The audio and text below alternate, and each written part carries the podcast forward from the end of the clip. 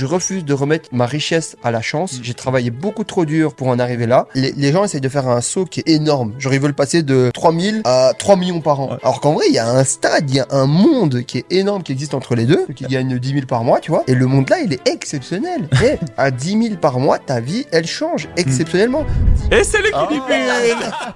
Mais ça fait du mal aux gens d'entendre ça. hein. C'est que la première fois quand Marvin me disait ça, mais gars, je rentre chez moi, je dis mais il est en train de casser mon rêve ou quoi? Il veut me tuer ou quoi, tu vois? T'as rencontré ta meuf sur les réseaux. Mais mec, t'as même pas de meuf. Pourquoi tu nous déranges? Toujours euh, que des hauts débats parce que d'abord euh, ça a bien marché, j'ai perdu de l'argent, et Fresh Show a commencé à bien marcher, on s'est séparés, j'ai eu les commerces, ça a commencé à re bien marcher, ça s'est arrêté, puis il y a eu les NFT, ça a bien marché. Enfin non, ça a pas bien marché. c'est- C'est là la catastrophe. Comment on fait pour euh, s'entourer de la bonne femme? La bonne femme, c'est pas la femme que tu veux, c'est la femme que t'as besoin. Tu me l'as dit il y a quelques jours, depuis ça résonne, je le répète à tout le monde. Léna Situation, elle a fait un pop-up store à la Grande Place. Premier jour, il y a eu plus de 8000 personnes qui étaient là, c'était incroyable. Je suis- Ah, t'as été Ah, J'ai juste passé un petit tour, je Obligé, vais... il a été à midi. Non Après le marché de Noël. T'es boire un petit, un petit chocolat Un petit chocolat. Non, non, non, non, non, les gars, j'ai... par hasard, je passais par là. Non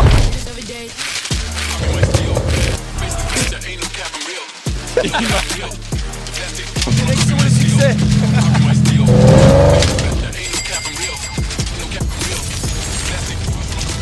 Salut tout le monde, bienvenue au premier épisode de Ultra Cash et on est avec Marvin NDI et Mason NDI. Est-ce que vous êtes chaud les gars? Amine, ça va ou quoi? Très très bien.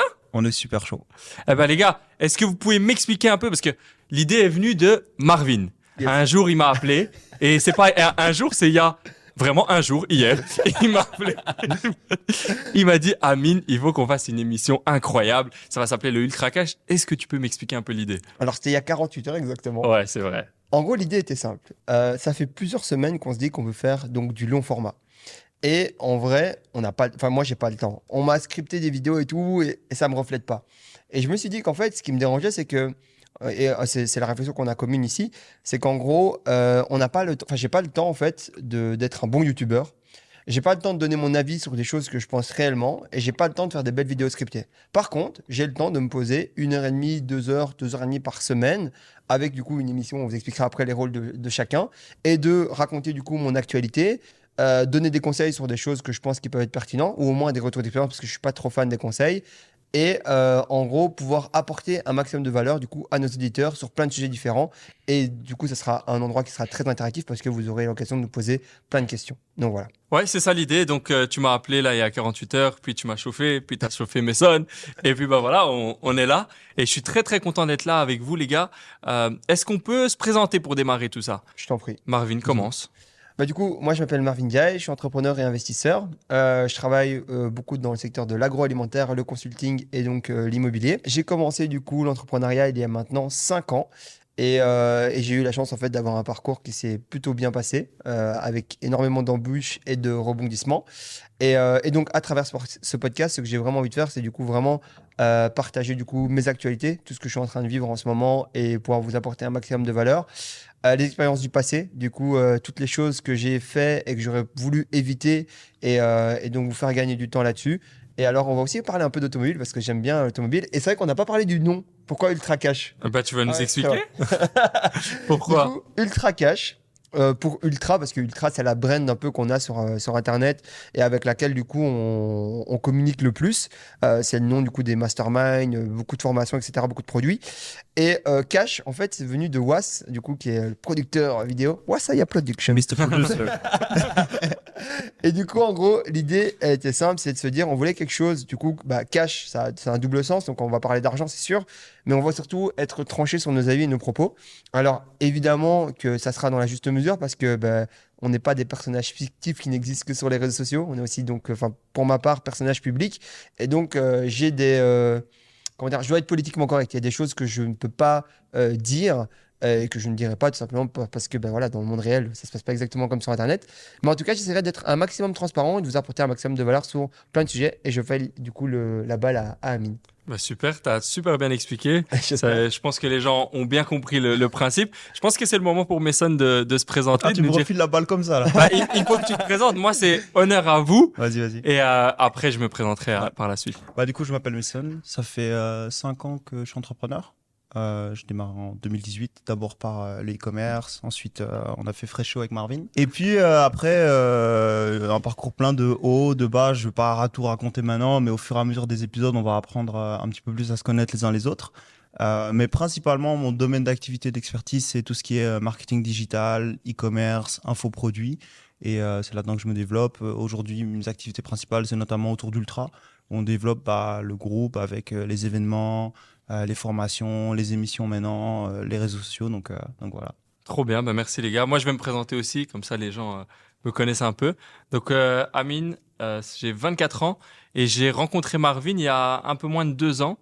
J'ai travaillé avec lui euh, bah, pendant mes études. Moi, j'ai fait un master en communication, euh, journalisme, relations publiques. Et euh, je travaillais pour une de ces boîtes en tant qu'étudiant. Et j'ai- j'étais closer. Hein. C'est ça, hein, en vrai. J'étais closer. J'ai fait des bons chiffres. J'ai apporté de l'argent. Et voilà, maintenant, je suis à Ultra Cash. mais, mais entre-temps, j'ai j'ai ouvert ma boîte. Donc, euh, j'ai ouvert une agence de communication, euh, création de contenu et euh, gestion d'image. Et donc, voilà, bon. Comme tu as dit, les gens nous découvriront au fur et à mesure des épisodes. Mais par contre, les gars, j'ai un petit cadeau pour vous pour démarrer le début de cette émission. Je suis très content qu'on démarre. Sacré Amine. Sacré T'es Amine. plein de surprises, hein. C'est un petit truc, mais moi, je kiffe. Vas-y. Et c'est le Ah. Kidibule On boit pas d'alcool, on va côté avec le Kidibule. Vas-y, Est-ce qu'il y a quelqu'un qui sait l'ouvrir Bien sûr. Ok, let's Ah, go. Ah, j'en connais un Ah. qui est connaisseur. Écoute, j'ai quand même travaillé en resto. Ah ouais, c'est vrai. Combien il pèse le mec qui a créé ça? Je sais pas, beaucoup d'argent. Hein. Et c'est que c'est belge, hein. Ouais, ouais. C'est belge Kidibule Ouais, c'est belge. Ok, nice. Ah ouais. Je crois que ça s'appelle Champomy en France. Ouais, non, c'est c'est pas mal. Je me suis dit que ça allait, pour- on, on allait bien démarrer sur une bonne touche. Écoute, on se fait plaisir. Là, tu te fais vraiment plaisir en tant que jeune. Tu vas comme ça, toi? Obligé. Ouh. Donc voilà, on y va. Eh ben c'est parti. Les gars, on va démarrer. Moi j'avais une petite question, enfin aussi pour que les gens sachent. Moi j'ai un peu ce rôle de présentateur, euh, animateur. Je vous pose des questions. Merci. Je. Euh, je vous pose un peu des questions, etc. Et puis ben ça amène à des discussions. Ouais, j'ai vu qu'il a fait pareil. Non, euh, non, mais en gros, non, mais je t'explique. L'abus de sucre est mauvais pour la santé. T'as raison. Donc, en gros, on va pas boire le l'équilibre entier. Non, pour remettre un peu le contexte par rapport aux différents intervenants qui sont là. Donc, à la base, du coup, c'est un format du coup, que je voulais tourner tout seul. Puis, en gros, comme j'ai dit, j'ai pas de temps. Et du coup, on s'est dit, on va partir sur un, format podcast. Alors, faut savoir que du coup, euh, de facto, j'ai une personnalité qui est très écrasante. Donc, en gros, ça va être très compliqué de faire venir des, gens et euh, de juste échanger, etc. Et le but, c'était pas de, de faire une émission, un podcast autour des gens, mais un podcast autour de nous et plus éventuellement autour de ma manière de penser, ma manière de faire. Et également, on aura des invités, etc. Parce que c'est pas le but, c'est pas de faire un ego trip. Maintenant, en gros, euh, j'avais besoin pour ça de deux personnes. Amine pour la partie du coup organisation et donc euh, ben, pouvoir du coup c'est lui le chef de l'émission en fait c'est lui qui organise toute l'émission etc Euh, et j'avais besoin de quelqu'un qui va pouvoir me contredire. Donc euh, et surtout sur des sujets sur lesquels on est 100% égal égaux pardon. Et euh, c'est pour ça que mon, frère du coup est, est intervenant aussi parce que c'est vrai qu'on a on a gardé avec le temps et ça c'est un truc que vous allez voir en, évoluant en grandissant bah, la plupart des gens n'osent plus vraiment dire ce qu'ils pensent. Et c'est normal parce qu'en général bah, c'est des gens qui, en termes de rapport de force, n'ont pas le bon rapport de force par rapport à vous, parce que, bah, entre guillemets, bah, si vous, ils, ils sont humainement pas d'accord avec vous, bah, vous pouvez rompre euh, des relations, etc. Alors que quand bah, c'est ton frère ou euh, bah, c'est des gens proches, etc., euh, qui, qui nous sont exposés, enfin, qui sont donc pas d'accord avec toi, bah, ça, tu, quand tu es quelqu'un avec des valeurs et des principes, entre guillemets, tu continues à l'écouter sur le même stade. Et en gros, ça permettait d'avoir des discussions hyper équilibrées et surtout sur pas des discussions qui vont que dans un sens où j'écrase les personnes, j'ai pas de bon, j'ai pas de bon sens par rapport à la personne et juste parce que bah, je suis pas content ou genre je suis pas d'accord avec elle. Et euh, mon frère fait partie des seules personnes, enfin des rares personnes avec quelques autres, mais qui peuvent me remettre en question. Et donc voilà son intervention ici et du coup l'intervention d'Amine. Ouais, c'est bien, clair. Let's go. c'est bien expliqué. Je pense qu'on peut démarrer Ouais, parce que là c'est long. avec les gars. C'est quoi votre pourquoi? On, on- on est tous dans le business. Qu'est-ce qui vous motive au jour le jour? Moi, je sais, toi, par exemple, Marvin, je te vois travailler tous les jours, euh, parfois de manière euh, obsessionnelle. Euh, c'est quoi ton pourquoi? Et Mason, pareil. Qu'est-ce qui te motive? Je sais que tu fais ça depuis super longtemps aussi. Expliquez-moi. Bah, moi personnellement, je pense qu'il y a eu deux phases. La première phase, quand tu démarres, bah, c'est juste s'en sortir, quoi. En vrai, c'est commencer à gagner sa vie et sortir de la. On va pas dire la misère parce qu'on n'a jamais manqué de faim ou quoi que ce soit, tu vois, mais il y a eu un manque. Et je pense que on en parlait l'autre jour, tu vois, euh, les entrepreneurs, c'est des gens qui ont des revanches à prendre sur la vie, tu vois. C'est des gens qui ont eu des frustrations, qui, qui, les ont nourris comme ça, là, qui les ont mangés de l'intérieur, et qui, ben, pour aller chercher l'énergie, tu vois, parce que c'est dur, tu vois, de se lever tous les jours et faire ce qu'il y a à faire, et, euh, et surtout de prendre les risques qu'il y a à prendre, tu vois. Je pense qu'il faut avoir une revanche à prendre sur la vie, et ouais, juste, euh, je pense qu'on a connu des parents qui ont gagné bien leur vie quand on était petit, donc on a connu un mode de vie assez cool, etc. Puis d'un coup, jour à l'autre, ils ont fait faillite, tout a été coupé.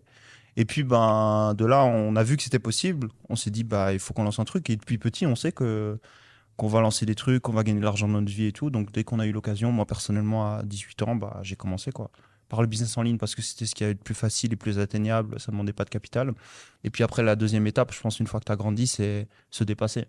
Toujours faire plus. Je pense qu'il y a plein de choses à faire dans la vie, que euh, le monde n'a pas de limite et que si tu veux euh, t'amuser, bah il faut toujours aller chercher plus loin, tu vois. Le challenge, c'est comme un jeu, le business, tu vois. Totalement. Et est-ce que toi aussi, Marvin, tu as ce côté un peu revanchard euh, de par votre passé ou pas? Ouais, moi j'ai le seum. C'est vrai? Non, en fait, en fait, je t'expliquais, je, je sais pas comment je serais si nos parents avaient toujours de l'argent aujourd'hui, euh, pour être totalement euh, honnête. Moi, j'ai le seum sur plein de choses, tu vois. Déjà, à la base, en fait, il n'y a rien qui va, tu vois. En gros, déjà, on est noir dans un pays blanc. En plus de ça, j'étais gros. En plus de ça, j'ai pas une bonne vue. En plus de ça, mes dents, elles étaient pas droites. Il y avait rien qui allait, rien, rien, rien, rien. Je parlais pas correctement et j'habitais dans un petit village. Donc vraiment, il y a, rien qui allait. Et vu qu'à l'école, ça allait pas, donc j'avais le seum surtout. Et, euh, et même quand mes parents au début, mais après avec le temps, maintenant tu, comprends et tu grandis et c'est plus tout la même chose. Mais du coup, j'étais un enfant assez haineux, tu vois, de, base. Je suis vraiment, j'ai dit toujours, je suis un haters, tu vois. Vraiment, euh, je suis haters de, plein de gens, de plein de choses parce que, en gros, j'ai grandi dans ça, dans la haine et, pas de la haine qu'il y avait autour de moi, mais moi j'avais la haine, quoi. Donc tout seul. Et, euh, et du coup, en gros, euh, moi, je pense que euh, j'ai toujours voulu entreprendre. Donc, c'est vraiment un truc qui était en moi. Je suis un enfant, du coup, qui, à la base, a beaucoup de problèmes de concentration et n'est pas très bon à l'école. Mais pas être très bon à l'école et ne... En fait, si tu veux, quand mon cerveau ne fait pas la liaison entre le pourquoi, bah, par exemple, d'ailleurs, autant j'ai aucun problème à me lever le matin, à travailler, etc. Par contre, aller à l'école, rester assis sur une chaise et, enfin, du coup, ne, pas comprendre pourquoi je suis là, c'est un calvaire, mais qui est monstrueux pour moi. Et moi, quand ça ne fait pas de sens, c'est horrible pour moi. Quelque chose qui ne fait pas de sens, d'ailleurs, c'est des fois les, seuls sujets de complet, parce que, en gros, tu sais, t'as, t'as des fois dans, dans les débats, tu pars de manière un peu émotionnelle. Et quand ça fait plus sens, c'est le moment où mon cerveau il vrille, parce qu'en fait, je me dis, si ça fait pas de sens, ben, entre guillemets, ça fait plus de sens. Et genre, euh, c'est, horrible. Et pourquoi je te dis ça? C'est parce qu'en fait, si tu veux, du coup, je comprenais pas vraiment le sens de l'école. Et donc, je me suis dit, euh, avec le temps, ben, je pensais que juste, moi, j'allais faire comme mes parents, en gros. Mais moi, j'allais pas faire faillite. En gros, ce que je m'étais dit. C'est que du coup, je vais trouver un boulot, je vais investir mon argent dans l'immobilier et je vais grandir comme ça, tu vois. Et, euh, et en fait, avec le temps, je me suis rendu compte qu'il y avait plein de moyens. J'ai commencé du coup à entreprendre directement du coup dans la cuisine de ma mère avec du coup Fréchéo. Et de fil en aiguille, en fait, j'y ai pris goût. Et comme Son l'a dit précédemment, l'entrepreneuriat, c'est un jeu. En fait, tu montes de palier en palier, de niveau en niveau. Et en fait, après, bah, tu te rends compte qu'il y a plein de choses qui sont atteignables. Et, euh, C'est quoi le niveau final? Est-ce qu'il y a un niveau final à la fin? Tu vois ce que je Parce que le problème, c'est que, bah voilà, tu montes, tu montes et tout, il y a toujours quelque chose au-dessus, que ce soit, tu vois, que ce soit financier ou autre chose. Il doit y avoir un niveau final, tu vois, euh, le gars qui a le plus de ressources, mais même le niveau final, tu vois, les gens ils sont pas d'accord, tu vois. Qui est le plus riche? Est-ce que toutes les fortunes se valent, tu vois, genre au bout d'un moment Non, je pense que tu, tu joues pas à ce jeu en mode euh, atteindre une finalité. Tu le joues en mode euh, le but c'est de progresser et il y a pas de fin quoi. Pour moi. je suis d'accord avec Parce que si tu attends une fin et que tu te dis en mode ouais quand je serai arrivé là je serai bien, bah en vrai euh, tu, tu vas attendre quoi tu Mais ça veut dire il y a peu avez- de chance. Enfin, je pense qu'il faut aussi rester rationnel sur le fait que il y a des gens qui sont doutés de capacités, tu vois, hors normes et presque inhumaines, et que si tu veux challenger ces gens-là, vas-y, bonne chance, quoi. T'as as peu de chances d'y arriver, et c'est presque même impossible. Mais est-ce que vous, alors, dans votre tête, vous avez un objectif? Ou est-ce que vous aviez un objectif? Par exemple, je veux un million. Une fois que tu as atteint un million, bah, tu, te dis, tu te dis quoi, en fait? Tu vois ce que je veux dire? Bah, En vrai, quand tu l'atteins déjà, en fait, quand tu atteins un million, à part si tu fais vraiment un million sur un laps de temps très court, tu vois, en fait, quand tu atteins un million, déjà, tu te rends pas compte tout de suite. Enfin, genre, c'est un delta, euh, ne serait-ce que de recevoir les chiffres, enfin, bref, etc. Donc, ce que je veux dire par là, c'est que tu fais pas un million et tu te dis pas, euh, tu reçois un million, euh, genre, on est le 1 et le 31, tu as ton million. Le million, il se construit. Et en fait, ce qui compte, c'est pas le million, c'est la personne que tu es devenue pour atteindre ce million. En général, si tu l'as fait sur un coup de chance, un coup, tu vois. Enfin, dans ce cas, ce million n'a pas vraiment de valeur. Et encore, ça peut, ça peut se discuter. Mais je pense que ce qui compte réellement, c'est la manière et la personne que tu deviens pour pouvoir le faire. Et en général, quand, bah, c'est comme dans un jeu, en fait. Euh, quand tu as atteint le niveau 100 dans Pokémon, bah, du coup, tu fais tes autres Pokémon, tu vois, tu fais une équipe. Puis tu te dis, ok, bah, je vais faire tous euh, les Pokémon euh, feuilles, puis je vais faire tous les Pokémon eau. Et en fait, t'évolues, t'évolues, tu sais ce qu'il n'y en est plus, et puis quand il n'y a plus, bah, tu recommences. Et du coup, comment tu recommences dans la vie Tu peux recommencer de plusieurs manières. Tu peux changer de pays, tu peux changer ta boîte, enfin, tu, vois, tu, peux évoluer dans plein de sens. Et les gens qui disent souvent, euh, ouais, j'ai fait le tour, en général, tu n'as pas fait le tour de grand-chose. quoi. J'ai rien à ajouter. les NDI sont d'accord. Mais tu vois, par exemple, toi, Mason, et c'est intéressant parce que vous, vous avez commencé ensemble, vous deux. Mm. Euh, par la suite, chacun a pris son chemin. On s'est disputé, c'est pas pareil. Bah écoute, je savais pas si tu voulais le dire ou pas. Je pense qu'on en parlera dans un autre épisode. Ouais, c'est vrai. Ok, ok. Sur l'association et les raisons pour lesquelles euh, on s'est séparés. Ok, mais du coup, moi, là où je voulais en venir, c'est que toi, par exemple, Mason, et euh, tu pourras peut-être nous en parler, mais dans ton chemin, tu as fait beaucoup d'argent, entre guillemets, très vite. Ouais. Après, bah voilà, tu as peut-être perdu de l'argent, etc. C'est pas obligé de dire peut-être. je te laisse en parler. Mais tu vois, euh, tu as, atteint certains paliers que tu voulais, puis après, bah, tu es redescendu. Qu'est-ce que ça t'a fait, tu vois, euh, une fois que tu as atteint le palier, puis que tu redescends, c'est quoi le mindset à ce moment-là? En fait, je pense que vu que euh, j'ai commencé à gagner ma vie relativement jeune et relativement vite, tu vois, en l'espace de quelques mois, j'étais à l'aise financièrement et tu passes de rien à gagner quelques dizaines de milliers d'euros, tu vois, par mois, donc tu es bien. Euh, j'ai pris trop de confiance. Et du coup, euh, pendant toute la période, on va dire les 4-5 dernières années. Tu avais déjà beaucoup de confiance. Ouais, à la base, sinon je me serais pas lancé, tu vois. Mais ça m'a confronté dans un chemin, tu vois, où je me dis, ok, vas-y, let's go. Et puis, et du coup, ça m'a fait prendre que des décisions business irrationnelles qui étaient de faire des moonshots, tu vois. C'est de, c'est soit tout, soit rien. Et du coup, soit me diriger dans des business qui peuvent exploser très vite très rapidement, mais aussi euh, s'effondrer, voire tout perdre, voire être en négatif, comme ça m'est arrivé. Euh, ou juste rien gagner, tu vois. Et donc, je pense que. C'était quoi la question de base? C'était du coup, comment tu as réagi au moment où tu as atteint l'objectif que tu voulais? Ouais. Et c'était quoi ta réaction? Et puis après, bah voilà, quand tu retombes à, à zéro, peut-être en négatif, comme tu as dit, c'est quoi le, le, feeling, le mindset que tu as à ce moment-là? Bah. Donc, quand c'est atteint, je pense que euh, au tout début, la première fois, tu vois, j'étais content et j'ai rien fait pendant un an, un an et demi où j'étais très très euh, light, tu vois, parce que bah, je profitais de la vie et juste j'étais chill. Ensuite, j'ai eu cette période, où je t'ai dit, ok, là, j'ai voulu me dépasser, avancer, etc. Mais en fait, il y a eu que des hauts et des bas, hein. toujours euh, que des hauts et des bas, parce que d'abord, ça a bien marché. ensuite, j'ai perdu de l'argent. Ensuite, il y a eu Fresho qui a commencé à bien marcher. Ensuite, on s'est séparés. Ensuite, j'ai eu les commerces, ça a commencé à re bien marcher. Ensuite, ça s'est arrêté. Puis il y a eu les NFT, ça a bien marché. Enfin, non, ça n'a pas bien marché. Il y a eu une la catastrophe. il y a eu une période d'euphorie, tu vois, où tu commences à lever de l'argent, recruter des gens. toi, il y a eu quelques mois, tu vois, où. Et puis après, boum, c'est la chute finale, quoi. Et là, euh, je pense qu'en soi, la seule chose que tu dois faire dans ce genre de situation, c'est déjà de un, prendre tes responsabilités, accepter tes torts. C'est-à-dire que la seule raison pour laquelle tu es dans une situation pareille, c'est parce que tu as pris les risques. Euh, et au bout d'un moment, quand tu veux rêver et que tu dis euh, je vais gagner plusieurs dizaines de millions d'euros en quelques mois et tu as des ambitions qui sont élevées, faut aussi prendre en compte que dans la vie, on n'a rien sans rien. Mhm. Et si tu veux prétendre à gagner autant, tu dois prendre un certain nombre de risques. Et quand ça marche pas, bah, tu dois assumer.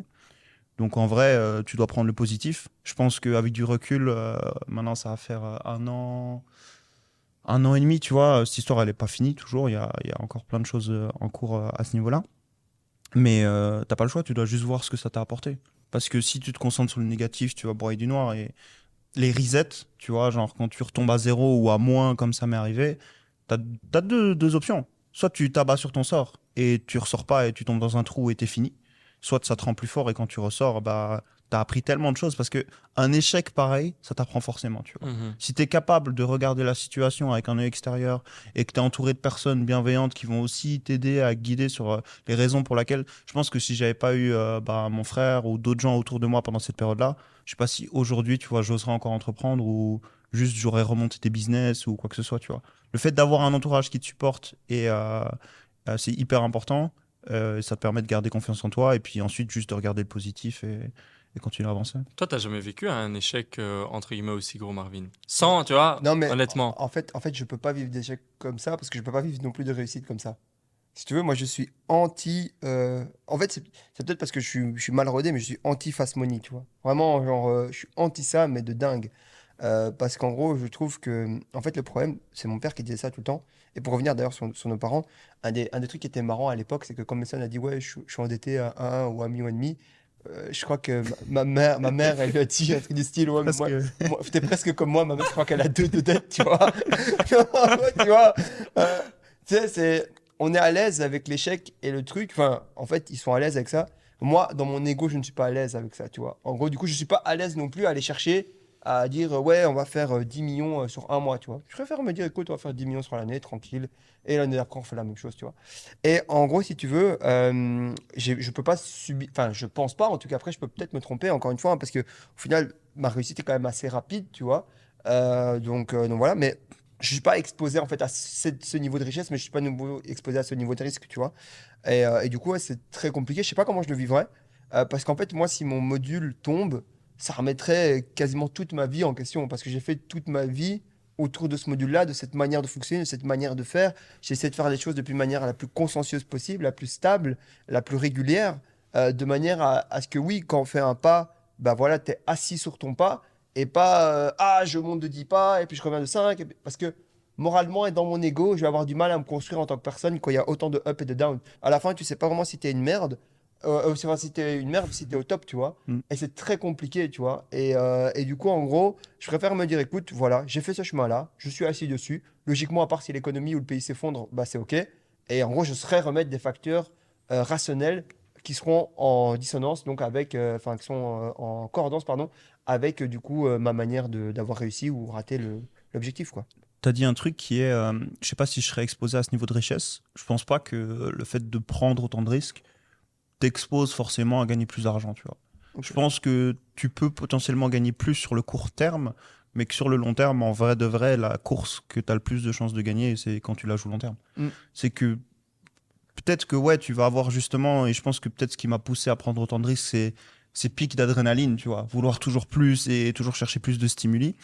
Euh, mais que en terme, à terme, le plus smart, c'est vraiment de déjà se construire un socle, tu vois, euh, comme tu l'as fait aujourd'hui, qui est très stable, très solide et qui tu sais que jusqu'à la fin de tes jours, tu es bien. Mm. Et ensuite, si tu veux prendre des risques, tu prends des risques. Mais prendre des risques quand t'as rien, c'est pas très malin. C'est aussi, on était jeunes, enfin, genre, on, on connaissait rien du tout Ouais. à la vie. Enfin, je, je me rappelle, la première fois qu'on a gagné euh, beaucoup d'argent, les gens nous, nous posent la question, c'était genre en 2018, je crois. Avec ou sans avec ou, sans avec ou sans TVA, tu vois. On savait même pas ce que c'était. Tu vois Euh, En gros, donc, enfin, vraiment, c'est pour ça hier, tu m'as fait rire, quoi. Quand tu m'as dit. tu peux raconter, hein Hier, hier, en gros, j'étais en train de facturer un de mes clients et il m'a demandé une petite ristourne que, que je devais faire. Et, euh, et à ce moment-là, ben voilà, il fallait faire moins ben, 10%. Et je me demandais, est-ce que c'est pas plus smart de faire les moins 10% sur le montant hors TVA Comme ça, je gagne de l'argent au lieu que sur le montant TTC. Et Marvin était là, il m'a dit, mais Amine, tu déconnes. et on a bien rigolé. Mais ouais, c'est les... dé- Enfin, tu vois Bah, Ouais, explique peut-être parce que pour tout le monde, c'est pas obvious. Hein. Moi Ouais. aussi, j'ai eu l'hésitation. Bah, ouais, toi aussi, et pourtant, et pourtant, ça fait Ouais, X années que tu fais ça. Non, mais en gros, enfin, ça changerait à 10% Ouais, sur euh, TVA. il y a- 10% il y a en fait, plein- ouais. en fait, il y a plein de stades différents dans une boîte. Et le stade, le premier, en fait, et qu'il faut essayer de passer le plus vite possible, c'est qu'en vrai, au début, on est le bon commercial de sa boîte. Hmm. Et sous prétexte que de l'argent rentre dans la boîte, les gens te disent Ouais, je suis un super entrepreneur. Tu es un bon commercial, tu pas encore un bon gestionnaire d'entreprise. Et en fait, le but, c'est quoi? C'est dès que tu es, un bon commercial et d'arriver à multiplier les casquettes et de comprendre de plus en plus comment ton écosystème fonctionne. Et le but, après, bah, c'est ça, le, le vrai goal, c'est d'arriver à avoir les commerciaux et que toi, de plus être que gestionnaire d'entreprise. Donc, c'est normal qu'au début, tu saches pas ce que c'est au niveau de la TVA. Donc, n'aie pas peur si tu comprends pas ce que c'est la TVA. Par contre, essaye de le comprendre le plus vite possible parce que sinon, ça peut vite te coûter très, très, très cher parce qu'on parle quand même de enfin, ton partenaire d'entrepreneuriat qui est l'État. Et euh, l'État, s'il y a bien quelqu'un avec qui il faut jamais, jamais rigoler dans les affaires, c'est l'État. Parce que l'État, il te rate jamais, quoi. Tu as commencé euh, à parler de ta vision de l'entrepreneuriat. Et je pense que c'est un point qu'on doit développer un peu plus Mhm. parce que c'est une vision qu'on entend très rarement, tu vois. Moi, tu m'as beaucoup influencé euh, depuis que je suis revenu en Belgique euh, depuis deux ans sur ma vision de l'entrepreneuriat qui était très créée par tout ce qu'on voit en ligne, en fait, et dans le digital.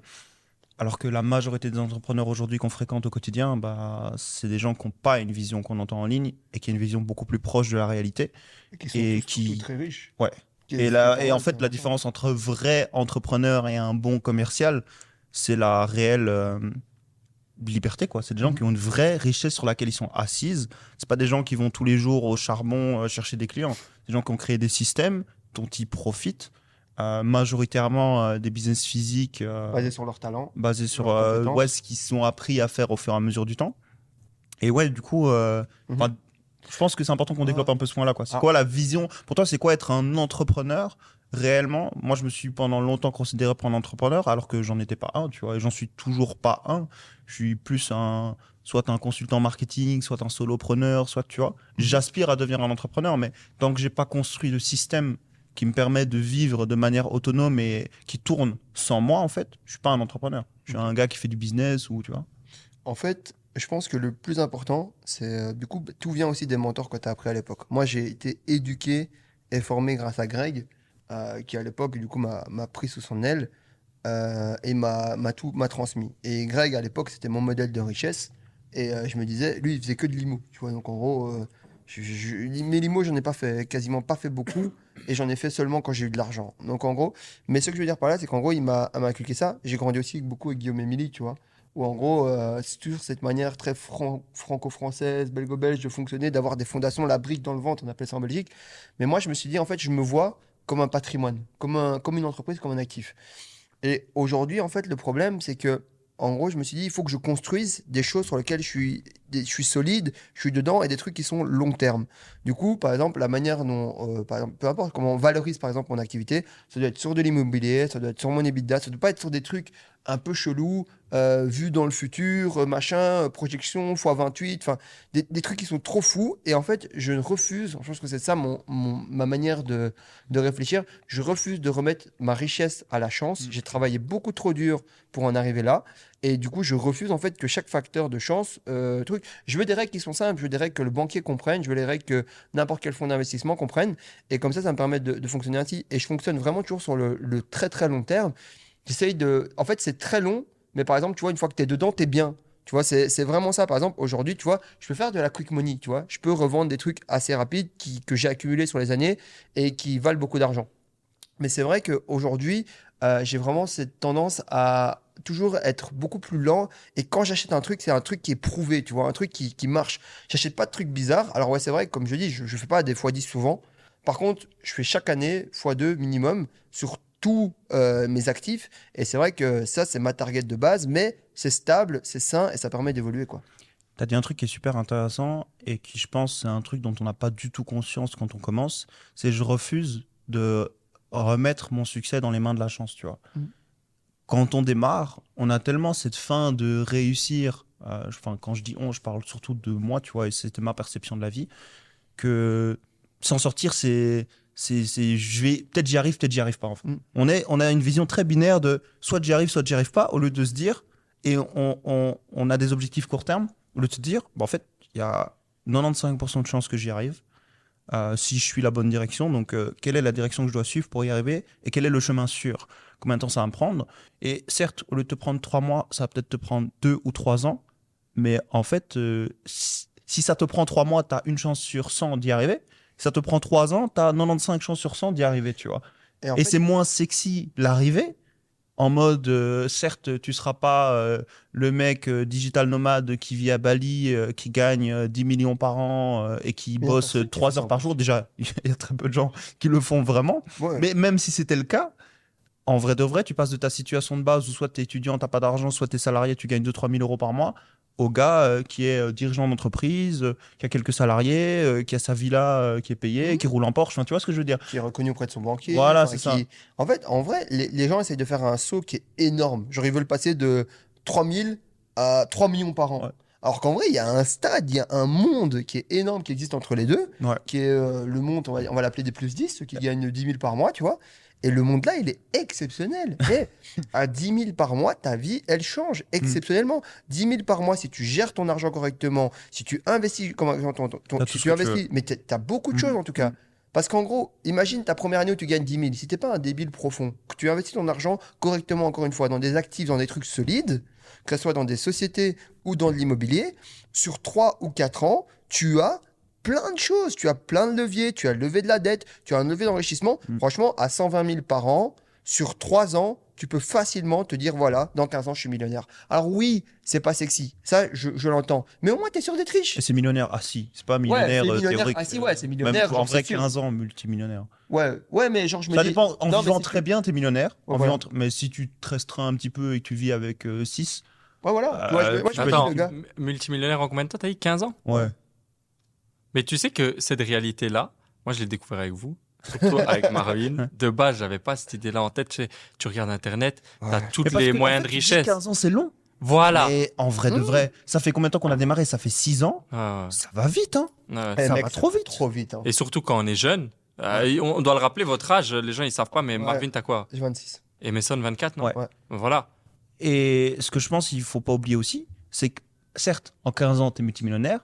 Euh, certes, 15 ans, c'est long, mais au bout de 1 an ou 2 ans Tu ou vis 3 bien, ans, ouais. tu commences à bien vivre. hein. Tu pars en vacances, Ouais. tu t'achètes des belles voitures. Enfin, tu, tu commences des belles voitures. Je te parle pas de Lamborghini à 500 000 euros, hein. mais en vrai, tu roules en une voiture euh, Un à beau- 100 000 un balles, tu X5, vois, genre, euh, même une M4, tu vois. Enfin, t'as des choses qui sont inaccessibles pour la majorité des gens, tu vois. Et c'est des actifs qui se payent tout seuls grâce soit à tes business, soit à tes investissements. Mais ça fait du mal aux gens d'entendre ça. Honnêtement, moi c'est ça que je voulais Mais c'est dur. C'est que la première fois quand Marvin me disait ça, mais gars, je rentre chez moi, je dis mais il est en train de casser mon rêve ou quoi? Et il veut me tuer ou quoi, tu vois? J'avais Ouais. trop la rage. Mais après quand je réfléchissais et je te le disais même, hein, je te disais Marvin, c'est pas bien de dire ça, tu casses les rêves des gens. Mais je te disais tu casses les rêves des gens. Mais en fait, tu cassais mon rêve. En mode, tu étais en train de casser mon rêve, Marvin. Mais en fait, euh, c'est la réalité et je pense que c'est bien de le dire. Et, Mais- et vous êtes l'exemple euh, de, de ce, ce- Et surtout, quand ce tu chemin. commences à envoyer la sauce, en fait, t'envoies, mais genre les gens, ils ont l'impression que tu te fatigues quand, quand t'envoies. Alors qu'en fait, t'en- t'envoies de l'eau, comme le pistolet à eau, comme ça, là, tu vois. Alors que t'as un putain de bidon de 10 litres avec toi, frère, et tu peux faire tout ce que tu veux. Mais toi, t'envoies des petits coups de pistolet à eau, et les gens disent, ouais, il envoie, il envoie. Et fait, ah, si tu savais, mon gars, ce qu'il faut- ce que je peux vraiment envoyer. Et c'est pour ça que je t'ai dit, tu vois, aujourd'hui, évidemment, que je pourrais avoir plus de voitures, évidemment que je pourrais faire plus, mais c'est pas de sens. Encore une fois, ça n'a pas de sens. Déjà, je trouve qu'avoir euh, du coup euh, autant de voitures que j'ai déjà, euh, et ce qui, ce qui va encore arriver, c'est déraisonnable. Mais je me, je me rassure en me disant, bah, c'est un outil de marketing, c'est un outil de communication.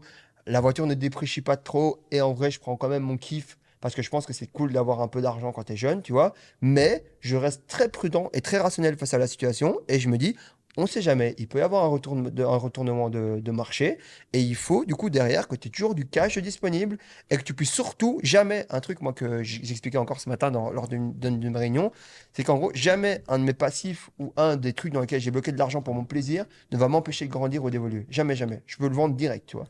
Pour moi, c'est vraiment ça. Parce qu'en fait, euh, le truc que tu peux vendre, là, ici, par exemple, tu, tu mobilises, je sais pas, un peu de sous, euh, je sais pas, dans une montre, euh, dans, plein de trucs qui, qui sont inutiles, des passifs. Alors que ce truc-là, tu peux, du coup, l'investir dans un actif et dans trois ans, en fait, tu peux en acheter trois. Tu vois Mm. Mais les gens ont vraiment, tu sais, cette tendance, et c'est humain, c'est comme ça. Il y a le jeu avec l'enfant, là, qui, euh, en gros, a Les du mal à. Les marshmallows, qui, du- qui a du mal à attendre les marshmallows. Moi, j'aurais joué à ce jeu-là. je serais encore là-bas sur la chaise, tu vois Parce qu'en gros, mais c'est ça, t'attends, en fait, ce jeu-là est représentatif de la vie. T'attends, tu vas en avoir deux fois plus. T'attends, tu vas en avoir quatre. Il y a des- T'attends, enfin, huit. c'est une étude qui, euh, comment a démontré, on a suivi les participants pendant plusieurs années, etc. Faudra fact-checker, tu vois. Mhm. Mais je pense que à la fin, les gens qui été capables de résister à la tentation court terme pour avoir plus sur le long terme, c'est un des facteurs, un des traits de caractère, euh, si on peut dire, tu vois, qui est le plus prédicteur de succès. Mhm. Qui est Ouais. un des plus prédicteurs de succès en tout cas. Être capable de retarder, tu vois. Delayed gratification. J'ai un de mes potes, il. Sans qu'on ne le reconnaîtra pas, mais si tu veux, gros, grand gros, il a acheté une Tesla, genre il y a 4 ans. Et à l'époque, il avait une voiture de sport, genre un équivalent du, d'une M4, tu vois. Et je me rappellerai toute ma vie, il me dit, ouais, elle me coûte 3 ou 4 000 euros par mois. Laquelle? La La Tesla voiture, ou... non, la voiture qu'il avait à l'époque. Ah ouais, elle coûtait autant? Ouais, parce qu'il y avait la TN. Ah, ouais. Donc en gros, et je lui dis, mais mec, ta voiture, elle, elle coûte 3 4 000 euros par mois. Tu fais rentrer des dizaines de milliers d'euros, mais vraiment dizaines plus proches des 100, tu vois. Je lui dis, on s'en fout de 3 4 000 euros par mois. Il me dit, non, Parce que 4000 euros x 12, ça te fait 48, tu vois. 48 que j'ai investi là, boum. Là, en fait, mon actif, il va payer la voiture en plus en 3 ans. Cette année, je crois qu'il a acheté 3 supercars. C'était il y a 2 ans que je te parle. hein. Il a acheté euh, Roma, Urus. Urus, et il y a une troisième qui va arriver, mais je me rappelle plus de nom, tu vois. Et il les a achetés, genre. euh, euh, j'ai oublié qu'elles étaient là. Je- mais vraiment, euh, je te dis vraiment, nos trucs. Je pense que sa voiture, il va quasiment pas la toucher et tout. Il l'a acheté juste pour se dire qu'à l'époque, euh, il, il en voulait une. Revanche. Revanche. Revanche sur la vie, ouais. Mais genre, face, tu vois. Et genre, en gros, là, il les a achetés, mais il a appelé. Oh, oui, allô, financement. Oui, ok, c'est bon. Oui, évidemment. Évidemment. bah, évidemment Mais les gars, moi j'ai une question du coup. Parce que depuis le début, vous parlez euh, sur le long terme, euh, il y a des effets de levier, etc. Donc ici, on parle toujours de crédit. Ouais. Vraie question. Est-ce qu'on peut réussir ici, en Belgique, en France, euh, sans crédit? Financièrement, hein, je parle. Mo- Moi, euh, alors oui, c'est vrai que sur euh, certaines transactions immobilières, j'ai fait des crédits. Ça, c'est une certitude. Mais aujourd'hui, en perso, j'ai plus de crédit. Et dans Fréchéo, le premier gros crédit qu'on a fait, c'est plus ou moins 2 millions. Euh, C'était euh, sur le bâtiment. Ouais, c'est même pas un crédit, 2021. c'est un leasing. Ouais, c'est un leasing d'immobilier. Ouais. Donc, Après, euh, on joue sur les termes, mais. c'est la même chose. Ouais, c'est un peu De facto, c'est la même chose, tu vois. Mais il y a des gens qui vont te dire oui, leasing, c'est un truc, crédit, c'est Mhm, différent. C'est pareil, tu empruntes de l'argent à la banque. Après, l'histoire que tu as envie de te raconter, ça- Ouais, c'est pour à te faire du bien. Exactement. Mais pour moi, le crédit et leasing, c'est pareil. Mais en gros, euh, est-ce que tu peux marcher sans financement extérieur?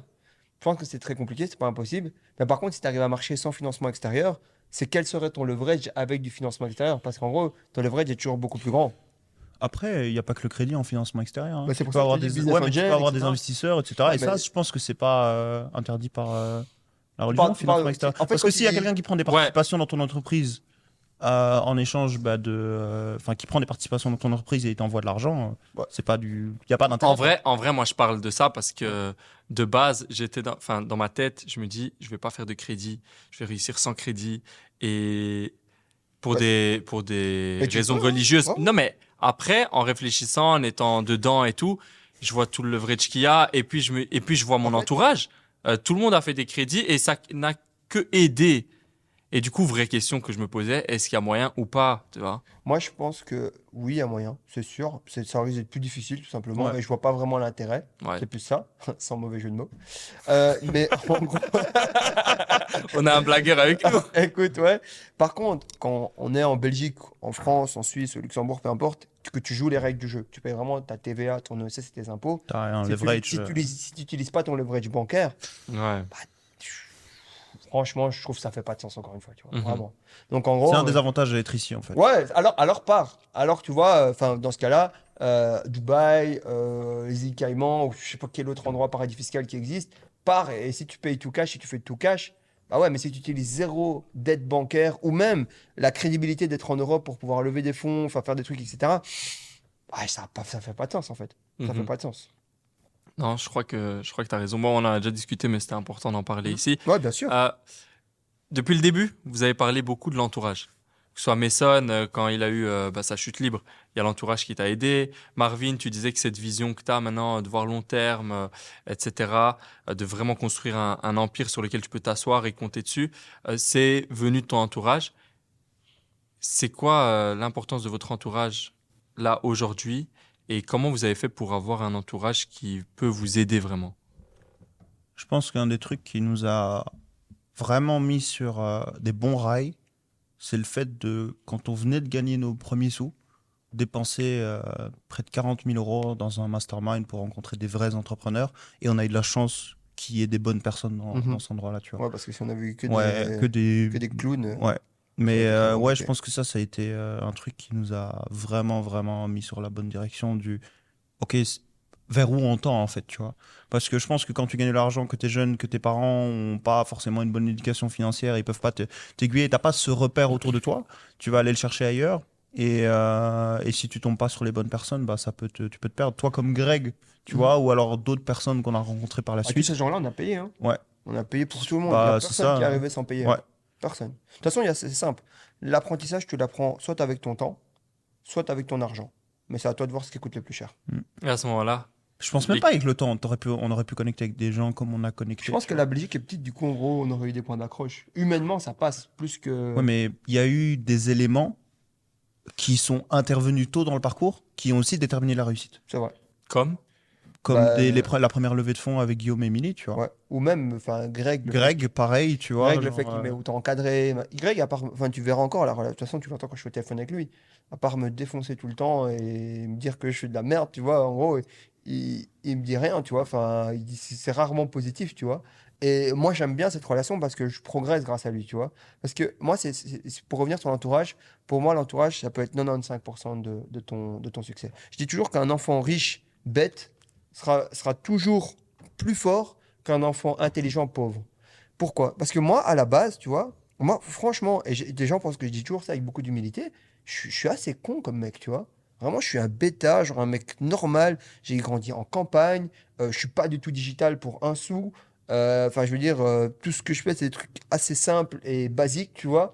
Euh, et en gros, ce qui a fait ma chance et ce qui a fait que j'ai pu avancer et avoir des résultats intéressants, ça a été l'entourage. Ça a été. euh, alors, j'ai toujours cru en moi, ça, je me suis jamais pris pour une merde. Mais par contre, en vrai, en termes de skills et compétences, j'étais nulle part, nul, tu vois, vraiment. Euh, je m'exprime pas bien, je parle toujours pas anglais, tu vois, il y a plein de problèmes. Et en gros, le fait d'avoir eu un entourage, des gens, et en fait, j'ai toujours su mettre des bonnes personnes autour de moi, peut-être ça, c'est un skills, mais en tout cas, euh, en gros, par exemple, tu vois, quand j'allais à la banque au tout début avec Fréchot, moi, comme un, qui sentait un peu la cuisine, etc., euh, qui arrive, et après, j'arrive avec Greg, qui a plusieurs millions d'euros de patrimoine, à l'époque, il avait déjà plusieurs millions d'euros de patrimoine, et qui, en gros, euh, j'arrive et je dis, ben voilà, j'ai besoin de 50 000 euros. C'est plus la même chose que quand moi, j'arrive tout seul, tout peu de gens, euh, qui ne sait même pas encore la différence entre la TVA et chiffre d'affaires perçu, tu vois. Donc en gros, si tu veux, je pense que l'entourage pour moi, c'est 95-95% de ton succès. C'est quelqu'un aujourd'hui qui veut réussir et qui n'est pas entouré. Enfin, c'est comme un mec qui va, jouer au casino. Tu as plus de chance, vraiment.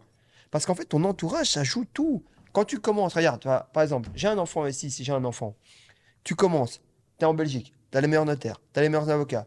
Enfin, toi, ton père, il a déjà des trucs. En gros, je veux dire, allez, arrête, tu vois, même si tu performes bien, tu vois. En gros, tu vas, tu vas quand même pas faire quelque chose de. Enfin, tu vas faire quelque chose d'exceptionnel, tu vois. Alors que un gars plus fort que mon enfant, tu vois, bah, il va avoir du mal. Parce que tout l'argent, tout le temps qu'il va perdre à, avoir les bons contacts et pouvoir faire les bonnes choses, bah, ça va être compliqué. Et c'est ça le game, en fait. Le game, c'est d'arriver à avoir toutes les bonnes personnes autour de toi. Et c'est ça, ton seul but en tant qu'entrepreneur, c'est juste ça. hein. Flairer les bonnes opportunités, prendre les risques et avoir les bonnes personnes pour les gérer, c'est tout. Tu sais, tu as dit un truc important. Tu as dit que toi, c'était peut-être une de tes seules capacités de savoir t'entourer. Et honnêtement, tu me l'as déjà dit. Tu m'as déjà dit que tu savais rien faire. Euh, la seule chose que tu savais faire, c'est t'entourer. Mais c'est vrai ou pas? Et je trouve que c'est vrai. Parce que la vérité, en- de manière. Dans la pratique, moi, je je suis dis, gars, t'es trop nul. Je te jure. T'es vraiment trop nul. Oui. Mais gars, l'autre fois, on avait fait un rendez-vous, on rentre, juste écrire tout ce que le gars a dit sur un Word. Il m'a dit, gars, je sais pas faire. Fais. Et, mais au final, il, s'est- il a trouvé Amine pour le faire. Tu vois, il a su s'entourer. nous, il nous rapportait beaucoup d'argent, lui, en plus. Ouais, je sais, je sais. Un, un chouette rendez-vous. non, mais, mais c'est vrai, c'est important. Et toi, Mason, euh, comment t'as fait pour trouver, enfin, à part payer après, com- et comment en fait vous savez dire cette personne, c'est du pipeau? Cette personne, mais, mais c'est important. Ça, comment tu fais pour skill. flairer? Ça, c'est un vrai skill qui se développe, hein, je pense. Ouais. C'est poser les bonnes questions. Et puis, c'est pas. Peu importe ce que la personne dit, tout le monde peut mentir. Je pense que ça. Si tu sais comment un business fonctionne réellement, tu vois, quelles sont les contraintes euh, d'avoir un business, tu vas poser les bonnes questions et tu vas savoir si la personne en face sait te répondre ou pas, tu vois. Et de là, tu peux juger quel est son niveau de compétence. Tu pourras jamais juger son niveau de richesse parce qu'il y a plein de gens incompétents qui ont beaucoup d'argent, tu vois. Mais tu pourras juger ce qui est le plus important dans la plupart des cas, sauf si tu cherches juste un gars qui met de l'argent, c'est son niveau de compétence. Hmm, C'est intéressant. Et euh, dans cet entourage, on est nous trois des hommes, nous aimons les femmes. Mhm. Comment on fait pour euh, s'entourer de la bonne femme? La bonne femme, c'est pas la femme que tu veux, c'est la femme que tu as besoin. Tu me l'as dit il y a quelques jours, depuis ça résonne, je le répète à tout le monde, parce que c'est vrai en fait. Je te l'ai dit plein de fois, les, les- les mecs sont, sont trop bêta, enfin ils réfléchissent qu'à vers leur entrejambe au lieu d'utiliser leur tête, tu vois. En fait, si tu veux, tu dois comprendre un truc. Les, les relations qui se passent du coup au lit, dans 90% des cas, 90% des cas, c'est la même chose, tu vois. Vraiment. À la fin, tu te dis toujours, ah, pourquoi j'ai fait ça? Tu vois, en gros, euh, j'ai déconné. Et en fait, en gros, autant te dire que tu peux passer des, des chouettes moments avec, la- avec une personne, mais autant que la personne, elle t'apporte en dehors de ce lit, tu vois. Au bout d'un moment, frère, le lit, tu l'as vu. Je veux dire, il faut passer à autre chose, tu vois. Et la plupart des temps, ils restent au stade bloqué du lit. Ils restent au lit. Genre, ils choisissent, ils choisissent leur meuf en fonction du lit. Mais c'est normal de faire un truc pareil. Genre, Bah, ça- je pense pas, ça a zéro sens. Tu vois, le mec, il est là. D'ailleurs, regarde, quand un mec te présente sa meuf, il te dit regarde. Euh, Tu veux que je regarde quoi, frère? Mhm. Tu veux que je regarde quoi? Je m'en fous. Je, déjà, de un, je veux pas, je veux pas taper ta meuf. Donc, en gros, je m'en contrefiche. Mais genre, c'est comme un trophée. Alors qu'en vrai, ta femme, déjà, tu dois la montrer nulle part. Donc, ça doit être précieux parce que c'est à toi. Enfin, c'est pas à toi. Non, c'est pas à toi. Enfin- C'est quelque chose que. Non. Genre, c'est un moment que vous partagez ensemble, tu vois. Moi, les gens que je connais qui ont les meilleures relations avec leur femme, tu ne les vois pas. Tu ne les vois pas, elles sont pas exposées, ils sont pas en train d'exposer leur bonheur. Oh, regarde, tout se passe bien avec ma chérie, on fait là. Non, tu vois, c- ça se passe pas comme ça. Ta relation, elle est précieuse, elle se construit, euh, tu de bien écouter ta femme, etc. Et en gros, je dis, la plupart des mecs sont bloqués à, à l'étape du lit, quoi. C'est pour ça qu'en gros, ça se passe pas bien. Parce qu'une fois qu'on sort du lit, là, tu te rends compte que vous n'avez pas vraiment de point d'accroche, quoi. T'as raison. Je, je, je pense que t'as raison, mais il y a un truc, moi j'ai besoin de ton conseil alors.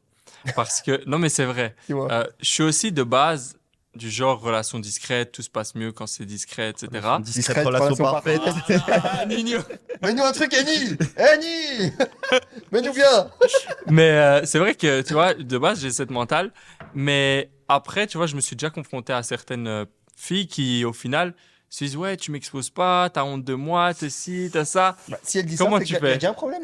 Ah ouais? Mais bien sûr Mais il y a un problème Explique, moi je Ah, t'écoute. Attends, attends, attends, avant qu'on aille plus loin dans ce débat, je pense que c'est important d'expliquer pourquoi c'est important d'avoir une bonne femme. Parce que, outre la relation, Mm. faut qu'elle se passe bien, etc., c'est un, aussi un gros prédicteur de succès. Ouais, Faut non. pas oublier que la personne avec qui tu dors tous les soirs, ce qu'elle te dit, ça reste. Et même si t'as pas envie que ça rentre, hein, au bout de la centième nuit, crois-moi, ça va rentrer dans ta Et après, tu vas, tu vas aller essayer d'aller convertir les autres. Et donc, que ce soit euh, dans tes relations euh, business, euh, les choix que tu vas prendre, les décisions que tu vas prendre, les risques que tu vas prendre ou pas, l'implication que tu vas mettre dans ton travail, à quel point tu vas donner, etc. Tout ça, ça va être énormément dicté par la personne avec laquelle tu es, tu vois. Les gens à qui tu vas faire confiance. euh, Enfin, c'est pour moi, c'est une des décisions les plus importantes de ta vie, tu vois. Si pas la plus importante. Et les gens, ils la prennent. La personne avec laquelle tu vas avoir des enfants, avec laquelle tu vas passer le plus de temps. On l'a dit, l'entourage. L'entourage, ça commence par la personne avec qui tu vis. hein. Ouais, mais le problème alors dans ce cas-là, et c'est là où, où je vois un souci, c'est que la majorité, enfin, quand on choisit sa femme, la plupart du temps, on la choisit à cause de l'émotionnel. Et Mais là, j'ai l'impression que c'est rationnel. Faut arrêter. Il faut arrêter, Faut arrêter. je pense. Non, il faut un mélange des deux. Tu vois, tu dois. euh, Ouais. Mais la- l'amour doit être évolutif. Il doit pas être au top quand tu la, quand tu vois, et puis après il y a que des défauts, que des défauts, que des défauts, et puis ça descend, et puis ça descend, et puis, et puis, et puis- Bah, et puis- et rien, déjà, quoi. il faut aussi comprendre c'est quoi l'amour, tu vois. Ouais. L'amour, c'est pour moi un échange de valeurs. Ouais. C'est-à-dire que si Ouais. t'es la bonne personne, qu'en face, Il est fort, c'est hein. la- Non, tu sais pourquoi Dis- C'est quand je disais ça au début, les gens disaient mais tu peux pas dire ça, et nanani, et nanana. Et puis plus le temps avance, et plus maintenant, tu sais, quand, maintenant quand je dis quelque chose, ça a plus le même impact. ça c'est bien avec, avec l'argent, tu vois. Parce qu'avant on te dit mais tu peux pas penser comme ça, et nanani, et nanana. Et là on dit Hmm, Eh, j'avais jamais vu ça comme ça. là, là, là j'ai l'impression que t'as vraiment besoin d'une revanche de la vie. non, parce que j'ai le seum, parce que. Mais vas-y, reprends mes sons. je sais plus ce que je Ah, je disais, mais en gros, j'ai le seum parce que quand je dis aux gens que les relations fonctionnent uniquement par intérêt, ah, les gens qui se scandalisent. Oui, mais en Mais ouais, parce qu'il y a une connotation négative Voilà. l'intérêt qui ne devrait pas exister. Exactement. Et il y a une certaine hypocrisie derrière le fait que oui, non, non, non, mais tout le monde fonctionne par intérêt. Oui. Que ce soit tes intérêts personnels, la personne elle te fait rire, la personne t'aime mettre en son compagnie parce qu'elle est jolie, euh, et, et, et réciproquement, tu vois, bah, on s'en fout. L'être humain est un être qui fonctionne par intérêt, tu vois. Voilà. Et il y a rien de mal derrière ça. Faut juste pas se voiler la face en mode. Je pense que les gens ils aiment trop se mentir eux-mêmes. Ouais, et moi je le répète depuis super longtemps à tous mes potes, tout le monde se plaint comme vous dites, mais c'est parce que moi je pense que dans chaque relation il y a de l'intérêt, mais il faut juste faire en sorte que l'intérêt soit sain. Voilà. Ouais, voilà. Exactement. C'est- Et qu'il n'y ait pas un déséquilibre dans la balance. Ouais. Voilà, c'est ça. Ouais, Je suis d'accord avec toi à 100%. Tu disais, Mason, c'est un échange de valeurs et tu l'as bien vendu. Parce que du coup, t'as pas utilisé le mot intérêt et ça sonnait trop bien. Ouais. Mais euh, l'amour, c'est un échange de valeurs alors pour toi. Bah oui. Ouais, je pense, clairement. Mais toutes Mhm. les relations humaines sont des Moi, échanges de valeurs. qu'il y a des mecs euh, pas beaux avec des meufs très très belles. Bah, Il faut bien qu'il y ait J'ai eu un... de la chance. Non, Non Je rigole. non, il faut bien qu'il y ait un échange de valeurs. Et, je dis toutes les relations parce que pareil, tu peux aller dans un mastermind, dépenser plein d'argent. si t'es un gars qui a aucune valeur à apporter à personne, que derrière tu t'es pas éduqué, tu t'es pas euh, bougé le cul pendant les deux dernières années à euh, monter un business, apprendre, rencontrer des gens, échanger, tu t'essaies pas d'apporter de la valeur aux gens que tu rencontres, tu vas rien en tirer, tu vois. Et eux, parce que eux n'en tireront rien et c'est et il y a rien de malsain à ça, c'est juste normal, c'est comprendre comment l'être humain fonctionne et jouer avec euh, les bonnes cartes pour euh, que chacun. En fait, là où il n'y a pas de problème selon moi avec le fait que les relations fonctionnent avec l'intérêt, c'est que c'est pas que ton intérêt à toi, c'est l'intérêt des autres aussi. Et donc Mhm. tu joues bien cette balance d'échange d'intérêts. Je pense que Marvin est un maître dans le dans le dans le domaine. Bah, à force de Bah tu, mentir tu arrives à avoir ce que tu veux, mais surtout à donner ce qu'ils veulent aux autres. Ouais. C'est là où c'est important. C'est vrai. hein. Et il faut, mais le plus dur aussi, c'est analyser. Mhm. De Ouais, et puis les gens, après, ils essaient aussi. Tu sais, il y a des gens. En fait, tu as ceux qui ont accepté que je suis comme ça et du coup, ils fonctionnent avec. Parce qu'en fait, ce que je vais jamais faire, parce que c'est pas dans mon intérêt, c'est de déjouer les intérêts de la personne. Et en fait, quand les gens t'arrivent, et tu l'as. Parce que moi, j'écoute beaucoup et je regarde aussi beaucoup la personne. Quand les gens t'arrivent et tu lui mets exactement ce qu'il veut sur le plateau, tu lui dis voilà. Et il se dit, elle est où la deux Parce qu'en fait, ils ont tellement pas l'habitude d'être écoutés et que en gros d'habitude ils doivent euh, faire du, du pillage là, j'ai envie de ça j'ai envie de ça. Non écoute c'est ça que tu veux. Tiens je te donne même ça en plus si tu fais ça. C'est bon non? Et hop on passe au sujet suivant. Parce qu'en gros c'est ça c'est écouter l'autre. Et aujourd'hui ce qu'on a perdu euh, c'est le fait d'écouter l'autre tu vois. Aujourd'hui tu vois en gros qu'est-ce que je t'ai dit quand on fait le podcast? Je t'ai dit de toute façon c'est ça que tu veux. Hop allez boum on fait comme ça et en vrai c'était cool tu vois et en vrai après je t'ai dit et tu sais quoi? En plus tu vas être payé je te jure ou pas? Je te jure ou pas On n'a pas encore parlé du montant.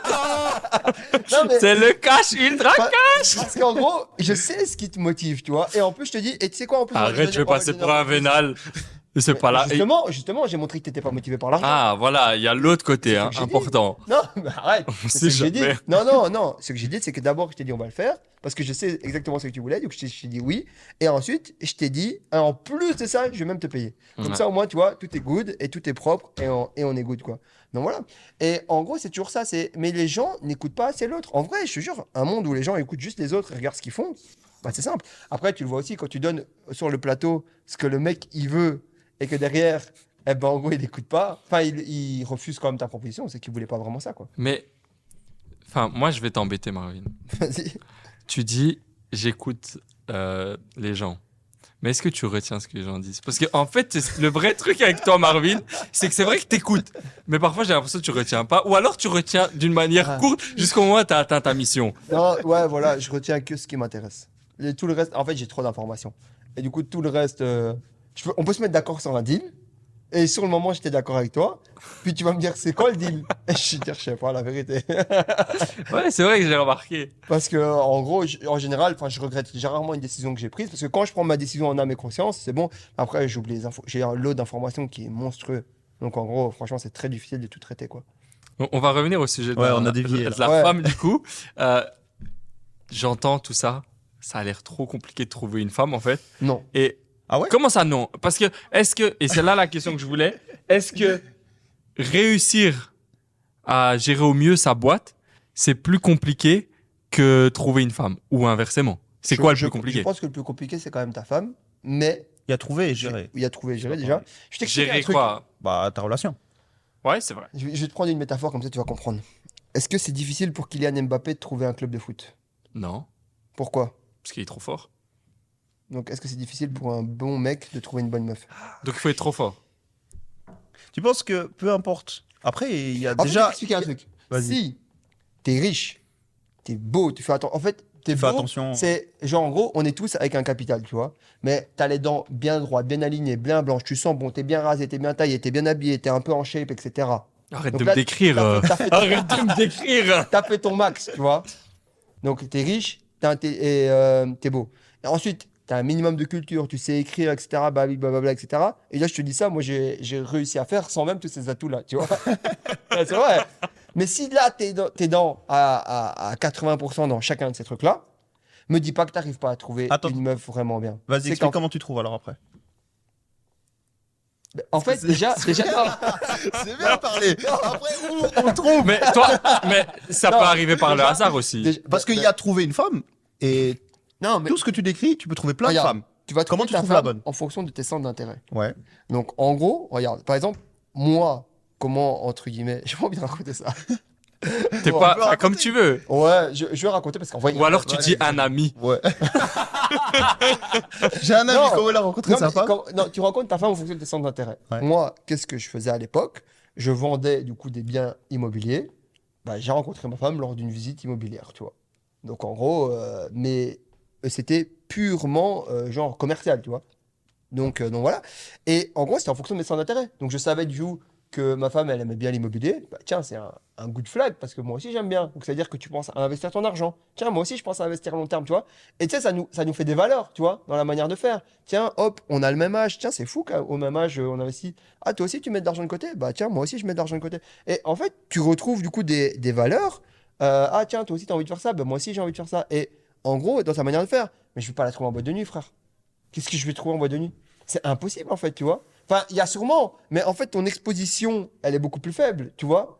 Et du coup, c'est beaucoup plus compliqué. Mais Son n'est pas d'accord avec toi. Vas-y. Non, non, non, je suis, je suis d'accord avec le fait que tu t'as dit tu trouveras sûrement en boîte de nuit. Je pense que c'est rare. quoi. C'est rare. C'est pas le bon lieu. Ouais, Mais si tu vas en raison. boîte de nuit. C'est une question de de- Après, d'endroit. où- aujourd'hui, avec les réseaux, franchement, c'est elle qui le trouve. Hein. Pour moi, je pense que c'est le meilleur moyen, en vrai de vrai. Moi, De quoi Aujourd'hui, c'est euh, créer du contenu. Et euh, c'est le meilleur moyen de trouver une personne avec qui tu vas vibrer. Alors, faut pas tomber dans le fanatisme, Ouais. tu vois. Mais tu peux trouver une personne, soit toi tu crées du contenu, elle elle crée du contenu et vous vous connectez comme ça, soit tu crées du contenu et puis euh, elle elle te remarque. Ouais, mais c'est mal aussi? Tu sais, il y a beaucoup de gens, ils sont, ils sont. Par exemple, j'ai j'ai un ami. En gros, il a euh, rencontré sa femme via euh, les, euh, applications de rencontre. ok Mhm. Du coup, en gros, ce qu'il y a de bien avec les, applications de rencontre, c'est que les intérêts sont marqués, les trucs, les machins, etc. Et il était gêné de me dire ça. Je lui dis, mais pourquoi t'es gêné? Je dis, ta femme, enfin ta, ta nouvelle copine, elle est géniale. Elle est vraiment géniale, tu vois. Je lui fais, vous avez les mêmes valeurs, vous avez les centres d'intérêt communs, vous avez des études équivalentes, vous vous entendez super bien. Donc pourquoi t'es gêné de l'avoir rencontré sur un site de rencontre? Parce que X, ou- parce que des bêtas encore, toujours des bêtas, toujours ces bêtas là. Sont en train de rigoler? T'as rencontré ta meuf sur les réseaux? mais mec, t'as même pas de meuf. Pourquoi tu nous déranges? Mais tu vois, enfin, application de rencontre, euh, c'est good et tout. Mais là, vous avez dit, ouais, tu crées du contenu, elle vient à toi, entre guillemets. C'est du long terme. hein. Ouais. Je pense que tu peux pas t'attendre à trouver euh, une personne qui peut euh, potentiellement euh, bah, enfin, t'accompagner toute ta vie ou pas, tu vois, ça, ça dépend aussi. T'as envie de faire Euh, en, en trois mois. Non, mais ce que je veux dire par là, c'est que voilà, euh, le petit. En fait, j'ai l'impression que à ce moment-là, tu peux montrer un peu de show-off, tu montres un peu ton lifestyle, ta vie, ton truc. Et qu'après, elle vient pour ça, et puis Ben c'est ouais, malsain. Tu vois ce que je veux dire? Enfin, je pense qu'il faut pas tomber dans ce piège-là aussi, tu vois. C'est-à-dire que tu attires ce que tu montres. Ouais. Si tu Voilà. montres des voitures, si tu montres des voyages, si tu montres, tu vas attirer ce genre de meuf. Si tu fais du contenu où tu parles euh, et que t'es intéressant, frère. En fait, moi, j'ai trop peur. J'ai trop peur qu'il y ait des gens qui viennent par- avec des intérêts malsains, qui Non. viennent gratter. Non, mais après, à toi de faire le tri. T'es pas débile non plus. vie, euh, c'est pas compliqué. Alors, faut pas tomber. Si tu tombes juste amoureux d'un physique, tu pourras pas faire euh, le tri. Non, c'est Mais clair. si tu prends le temps de creuser, tu peux savoir si la personne Mhm. elle est là pour les bonnes ou les mauvaises raisons et tu peux analyser ses valeurs et voir si ça va matcher. Mhm, ouais. Moi, ce que je trouve vraiment euh, difficile, et après on va, on va switcher de sujet parce qu'on pourra en parler pendant des heures, mais c'est de trouver parmi tout ça, tu vois. Mhm. Genre, c'est trouver la bonne personne parce que même déjà avoir, je pense que pour trouver, il faut de la quantité pour pouvoir sélectionner, comme dans toutes les bonnes décisions, doivent être faites avec différents choix, je pense, tu vois. Mhm, Alors, t'es obligé de tester le truc, le bail jusqu'au bout. Ah, déjà, ils ont usé le bail. Ils sont encore sur le bail. Mais je pense que ouais, tu, tu dois avoir du choix et avoir ce choix qualitatif. Parce que, encore une fois, tu peux avoir du choix, mais qui n'est pas qualitatif. Mais c'est vrai que ton, ton choix, il va être obvious de dingue. Moi, et je puis au bout d'un moment, rappelle- faut pas se perdre aussi, tu vois, dans le euh, trop de choix et tu n'auras jamais ce qui est parfait. Mhm, mhm. Et aussi, les, les gens font beaucoup font l'erreur de penser que quand tu prends la relation du coup avec la personne avec qui tu vas partager ta vie, genre tout le monde se met une pression qui est hyper malsaine de se dire je vais jusqu'au finish avec, genre c'est jusqu'à la mort, etc. Mais arrête de te mettre cette pression qui est inutile. Pars du principe que tu es en train de vivre un moment qui est extraordinaire avec la personne, que ça va être le cas pendant les prochaines années, mais que si jamais c'est pas le cas, genre c'est ok. Et genre en gros, vous êtes peut-être évolué, vous êtes passé à autre chose. Genre ça doit pas être malsain, une pression, et t'as la famille, t'as le truc. Non, comme ça, ça pousse les autres, les deux, les deux du couple déjà à se dire, c'est pas jusqu'à la fin, donc c'est-à-dire que je dois rester en shape, je dois rester intelligent, c'est pas acquis, tu vois. Ouais, c'est pas euh, acquis, c'est on est en cours, tu vois. Aujourd'hui, au moment T, 16h22, on est en train de passer un moment extraordinaire continue à faire en sorte que ça le soit à 16h23, à 16h24, etc. Parce que c'est aussi ça, tu vois. En gros, c'est pas être en couple, être marié, tout ça, c'est pas des achievements. hein. C'est juste des choses de la vie. Mais c'est pas une fin en soi. C'est juste un acte supplémentaire, tu vois. En gros, ça fait partie du processus et tu dois évoluer avec ça. Mais tu dois pas te dire, ouais, euh, c'est bon, euh, je suis marié, c'est bon, euh, genre c'est fini, je fais plus de sport et je, je bois des bières et je mange des burgers. C'est pas vrai, tu vois. Au contraire, tu dois rester au top de ta forme, quoi. Ouais, t'as grave raison. C'est important parce qu'il y a pas mal de gens qui l'oublient et qui après ruinent la relation et après le regrettent. Mm. C'est très important. Next. Euh, prochaine question. Là, on a parlé de euh, relation homme-femme. Trouver la femme. Une fois qu'on a trouvé sa femme, les amis, Ah, on la marie. Ah. Si- non, on, on la marie si on veut. Voilà ma question. Pour ou contre le mariage en étant un entrepreneur? Parce que j'ai discuté, là, il n'y a pas très longtemps, on a rencontré euh, un super entrepreneur que vous appréciez beaucoup. Euh, Ah. J'ai discuté avec. Et il m'a, il m'a expliqué qu'il il est pour ou était. contre? Non, il est Il contre. est contre. Ah, ok. Il est contre. Il a eu une Ah, mauvaise expérience. Euh, je vais pas raconter sa vie, mais voilà, il est resté Mhm. longtemps avec une femme, il s'est marié euh, parce que la femme voulait et il s'est séparé très rapidement. Et il regrette parce qu'au final, ben voilà, il me disait que même les contrats de mariage, euh, parfois, ils sont pas très, ils, ils aident pas l'homme. Et à la fin, ben voilà, il se retrouve à devoir payer tout le temps euh, pour ou contre le mariage en étant un entrepreneur. Bah, je rajoute juste un peu de contexte, qui est la raison pour laquelle euh, il parle des contrats de mariage et du, problème principal de ce que j'ai compris, hein, de ce qu'il explique, parce qu'il en parle dans des vidéos, etc., sur les contrats. C'est que tu es obligé, même a un contrat, de continuer à assumer le même train de vie à ta femme, Exact, c'est ça. hors mariage. Mhm. C'est-à-dire que si euh, tu as, toi, en tant qu'entrepreneur, bien réussi ta vie, euh, tu pars régulièrement en vacances, etc., qu'elle prend un avocat qui peut prouver, peu importe ce qui s'est passé, hein, elle t'a trompé, euh, peu, peu importe, le divorce, tu es obligé de continuer à assumer son train de vie jusqu'à la fin de sa vie avec le contrat de mariage. Alors ça va dépendre comment elle se défend, etc., et comment ça se finit, mais bref. Il y a, y a cette faille-là, et je pense que c'est ce qu'il y a. Après, pour ou contre le mariage, pff, je sais pas qu'est-ce que tu en penses. Lui aussi, ce qu'il dit, et là je suis pas, je suis pas contre, tu vois, c'est que pourquoi tu vas mettre l'État dans ta relation? C'est-à-dire que l'État est une entité publique. Quel est l'intérêt? Tu vois, tu as une relation, il y a deux personnes. Pourquoi tu vas mettre l'État dans ta relation? Tu peux avoir un contrat entre deux. Vous pouvez avoir euh, financièrement, tu vois, des accords. euh, à qui est la maison euh, Combien tu touches Tu arrêtes de travailler Ok, tu vas t'élever des enfants. Comment ça va se passer? Tu il y a aussi ce, ce truc de se dire pourquoi tu vas mettre l'État dans ta relation, quoi. Il y a la cérémonie, il y a la famille, il y a le truc. Pour moi, tout ça, ça doit sortir du champ de ta décision. C'est-à-dire euh, pour faire plaisir à la famille, pour faire plaisir aux amis ou pour show off. euh, Moi, moi, je pense que je suis pour les mariages, et comme j'ai dit dans une vidéo, pour les mariages responsables. Tu vois, en gros, où euh, le mariage, en fait, c'est. En fait, le mariage pour un homme, ça signifie pas grand-chose. Mais pour une femme, Mm. ça signifie beaucoup de choses. Et en fait, le problème de cette génération, la génération actuelle, c'est qu'aujourd'hui, on a peur de l'engagement. Aujourd'hui, on veut laisser des portes ouvertes partout. Et moi, je trouve que laisser des portes ouvertes partout, dans le cadre d'une relation homme-femme, c'est pas top. Tu vois Alors qu'en vrai, le but, bah, quand tu es engagé avec une personne, bah, c'est de lui dire écoute, je crois en toi et je suis avec toi à 100%. Maintenant, par rapport à toutes les questions qui sont financières, je pense que tout ça, ça doit être mis à plat par un avocat entre les deux personnes au niveau de la répartition du patrimoine et que ça peut se faire de manière très bien avant, pendant, pas après, c'est trop tard, mais, euh, mais le mariage. Et je pense que les gens, entre guillemets, qui ont peur de se faire avaler leur fortune par leur femme, ils ont beaucoup peur d'eux, en fait. Tu vois, ils n'ont pas peur de leur femme. Parce qu'en vrai, Mhm. c'est ta femme, une fois que quand les années passent, etc., c'est rare. Bon, maintenant, il y a un nouveau mouvement qui est en train de se faire, etc. Mais à, à la base, vous êtes mariés, vous êtes ensemble. Moi, je vois mes grands-parents, pour le meilleur, pour le pire. Enfin, ta femme, c'est rare quand elle part, elle recommence faire sa vie, tu vois. C'est rare. Maintenant, ça arrive de plus en plus. On a des tendances, euh, girl power, et euh, on va faire, euh, on peut tout faire nous-mêmes, etc. On s'assume, et c'est très bien, tu vois, fine. Mais on va parler de la majorité des cas, tu vois, où c'est aussi en train de tendance à faire l'inverse. C'est marrant parce que c'est très polarisant. Du coup, tu as des femmes qui disent non, moi je reste à la maison, je m'occupe, je pense à mon mari. Et les autres qui disent non, non, non, nous on peut s'assumer, etc. Et ni l'une ni l'autre n'a raison. Mais ce que je veux dire par là, c'est que dans le cadre d'une relation, c'est clair que si tu laisses pas ton homme prendre sa place d'homme, bah, c'est très compliqué. Et pour moi, un homme prend sa place d'homme pourquoi il se marie avec sa femme, quoi. Ok. Mason? Je suis d'accord avec toi sur la partie euh, euh, arrêter de se laisser des portes ouvertes. Mais là où j'ai moi un peu plus de mal par rapport à ça, c'est je pense qu'il faut toujours avoir en tête que pour peu importe les raisons, que que tu maîtrises, mais surtout que tu maîtrises pas. Il y a tellement de choses que tu maîtrises pas dans toi-même. Imagine dans une autre personne tout ce qui peut arriver dans sa vie que tu peux pas maîtriser, tu vois. Si t'es pas bien protégé, euh, ce qui peut se passer, c'est que tu peux tout perdre en fait. Tout ce que tu as mis toute ta vie à construire. Si une personne a le même pouvoir de décision dans tes entreprises que toi, mais c'est. Non, ça, c'est une tu- cata. Mais je pense Et on c'est- sait jamais comment la personne peut réagir, peu importe ce qui s'est arrivé dans sa vie, tu vois. C'est-à-dire que tu as des gens qui sont, peuvent être très bien et tout se passe très bien, dans la meilleure des situations. Quand tout se passe très mal, peu importe les raisons, ça peut être un décès d'un, des choses horribles, hein, un décès d'un enfant, d'un parent, d'un truc, tu vois, des, euh, ou même juste elle trouve quelqu'un d'autre, ou toi tu trouves quelqu'un, enfin, tu sais pas ce qui peut se passer. Bah, tu peux juste tout perdre, et je pense que c'est important du coup de bien se protéger, quoi. Moi, le premier truc, et c'est même pas de mon initiative, ma femme ne me faisait pas confiance. Le premier truc qu'on a fait avant de se marier, c'est d'aller chez le notaire.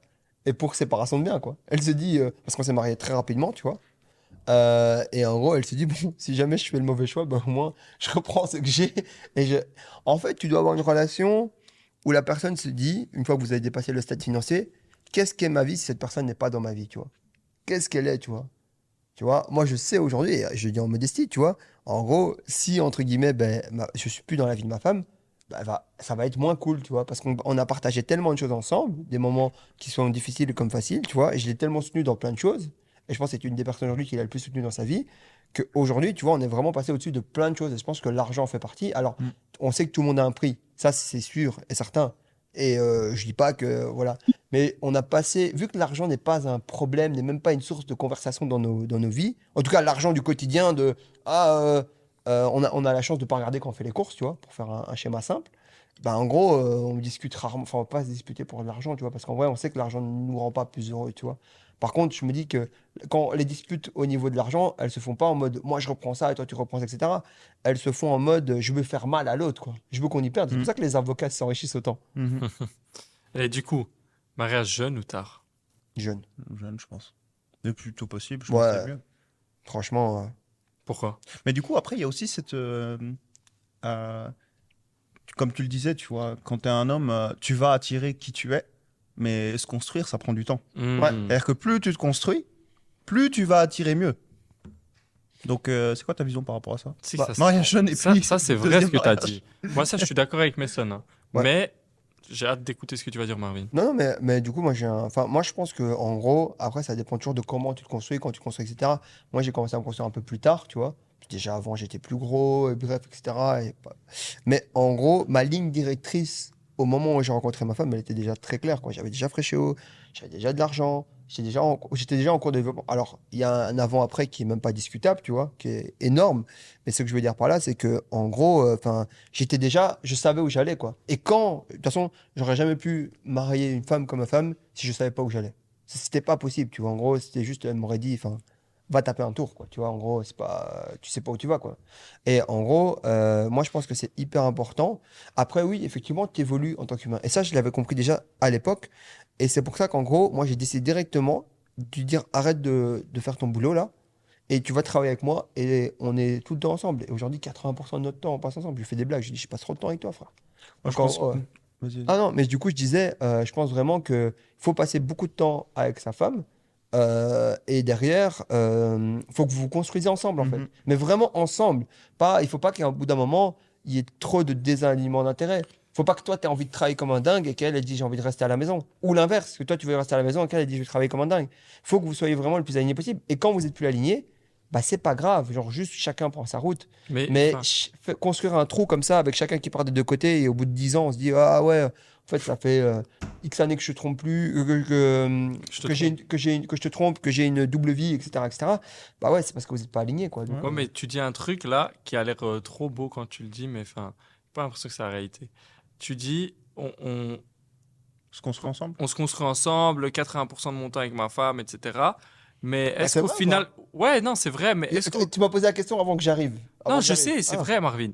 Mais le truc, c'est qu'après, est-ce que tu deviens pas dépendant d'elle parce que dans ta vie, elle est, trop, elle est tellement là Tu vois? C'est ça le but. Ah, Je pense que si. tu- Mais c'est ça le but. Mais après, tu as toi-même dit là Mais tout à a l'heure pas- que si à un moment donné ça s'arrête, faut être capable de vraiment euh, chacun de son côté et fini, tu vois. Personne n'est irremplaçable. Tout le monde ne s'arrête pas. Si demain, tu vois, moi, je décède, tu vois, le monde de ma femme ne s'arrête pas.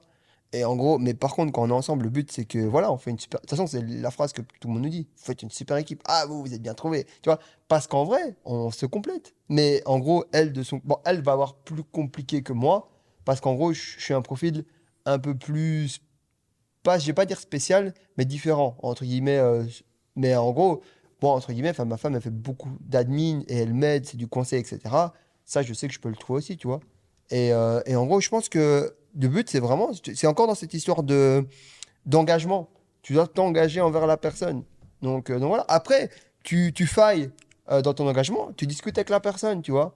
Euh, tu vois, c'est ça aussi. Je pense que un mariage, c'est pas ah ouais, on se marie jusqu'à la fin. Ah oui, du coup, euh, ah oui, t'as pas rempli tes engagements financiers, je te trompe pas. Euh, je, ne t'aime plus. Ah oui, euh, tu m'as trompé, du coup, je te quitte. Ah oui, du coup, en gros, là, ici, je trouve que j'ai avancé plus d'argent que toi, du coup, en gros, ça va pas.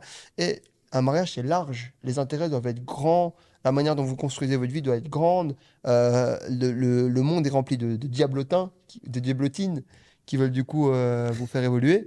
Et du coup, en gros, c'est à toi d'essayer de garder le, le même chemin. Mais je te dis, si tu prends le mariage avec beaucoup de légèreté et en même temps énormément de sérieux, légèreté au niveau de la pression, mais sérieux au niveau de ton engagement, il y a moyen que tu fasses un bon moment. Encore une fois, je ne suis personne pour conseiller qui que ce soit. Non, mais c'est sûr. Je ne- non, mais que ça de dernier, je ne parle. Enfin, c'est sujet ouvert et là, le sujet est fermé parce qu'on n'en reparlera plus. Et, euh, et en gros, je pense que si tu essayes de l'aborder, encore une fois, avec un maximum de bon sens et de long terme, en vrai, tu ne vas pas regretter à la fin. À savoir qu'une femme est plus rationnelle que. est plus euh, Ouais, émotionnelle que rationnelle. Ouais, c'est super pense que- intéressant. Ouais, vas-y. Juste pour ouais, clôturer le sujet, tu as bien résumé le truc. euh, Parce que euh, on s'est un peu éloigné, mais la question c'était euh, mariage jeune ou plus vieux. Ben, c'est euh, jeune avec une personne qui est capable d'évoluer. Et je pense que c'est un des trucs qui est super important. C'est Évoluer, De pas se mettre- changer. Ouais. Parce que beaucoup de gens veulent changer. non, non, tu es sur une direction et tu es prêt à continuer à avancer Voilà. sur cette direction. Et parce que si tu restes avec une personne qui est bloquée, c'est ce qui se passe, je pense, dans beaucoup de couples, c'est tu as une personne qui est à un endroit, tu as une autre qui veut avancer. Au bout d'un moment, il y a un décalage qui est trop important, il y a, y a même plus de discussion possible. Mais il y a des gens qui arrivent à avancer avec une personne bloquée. hein.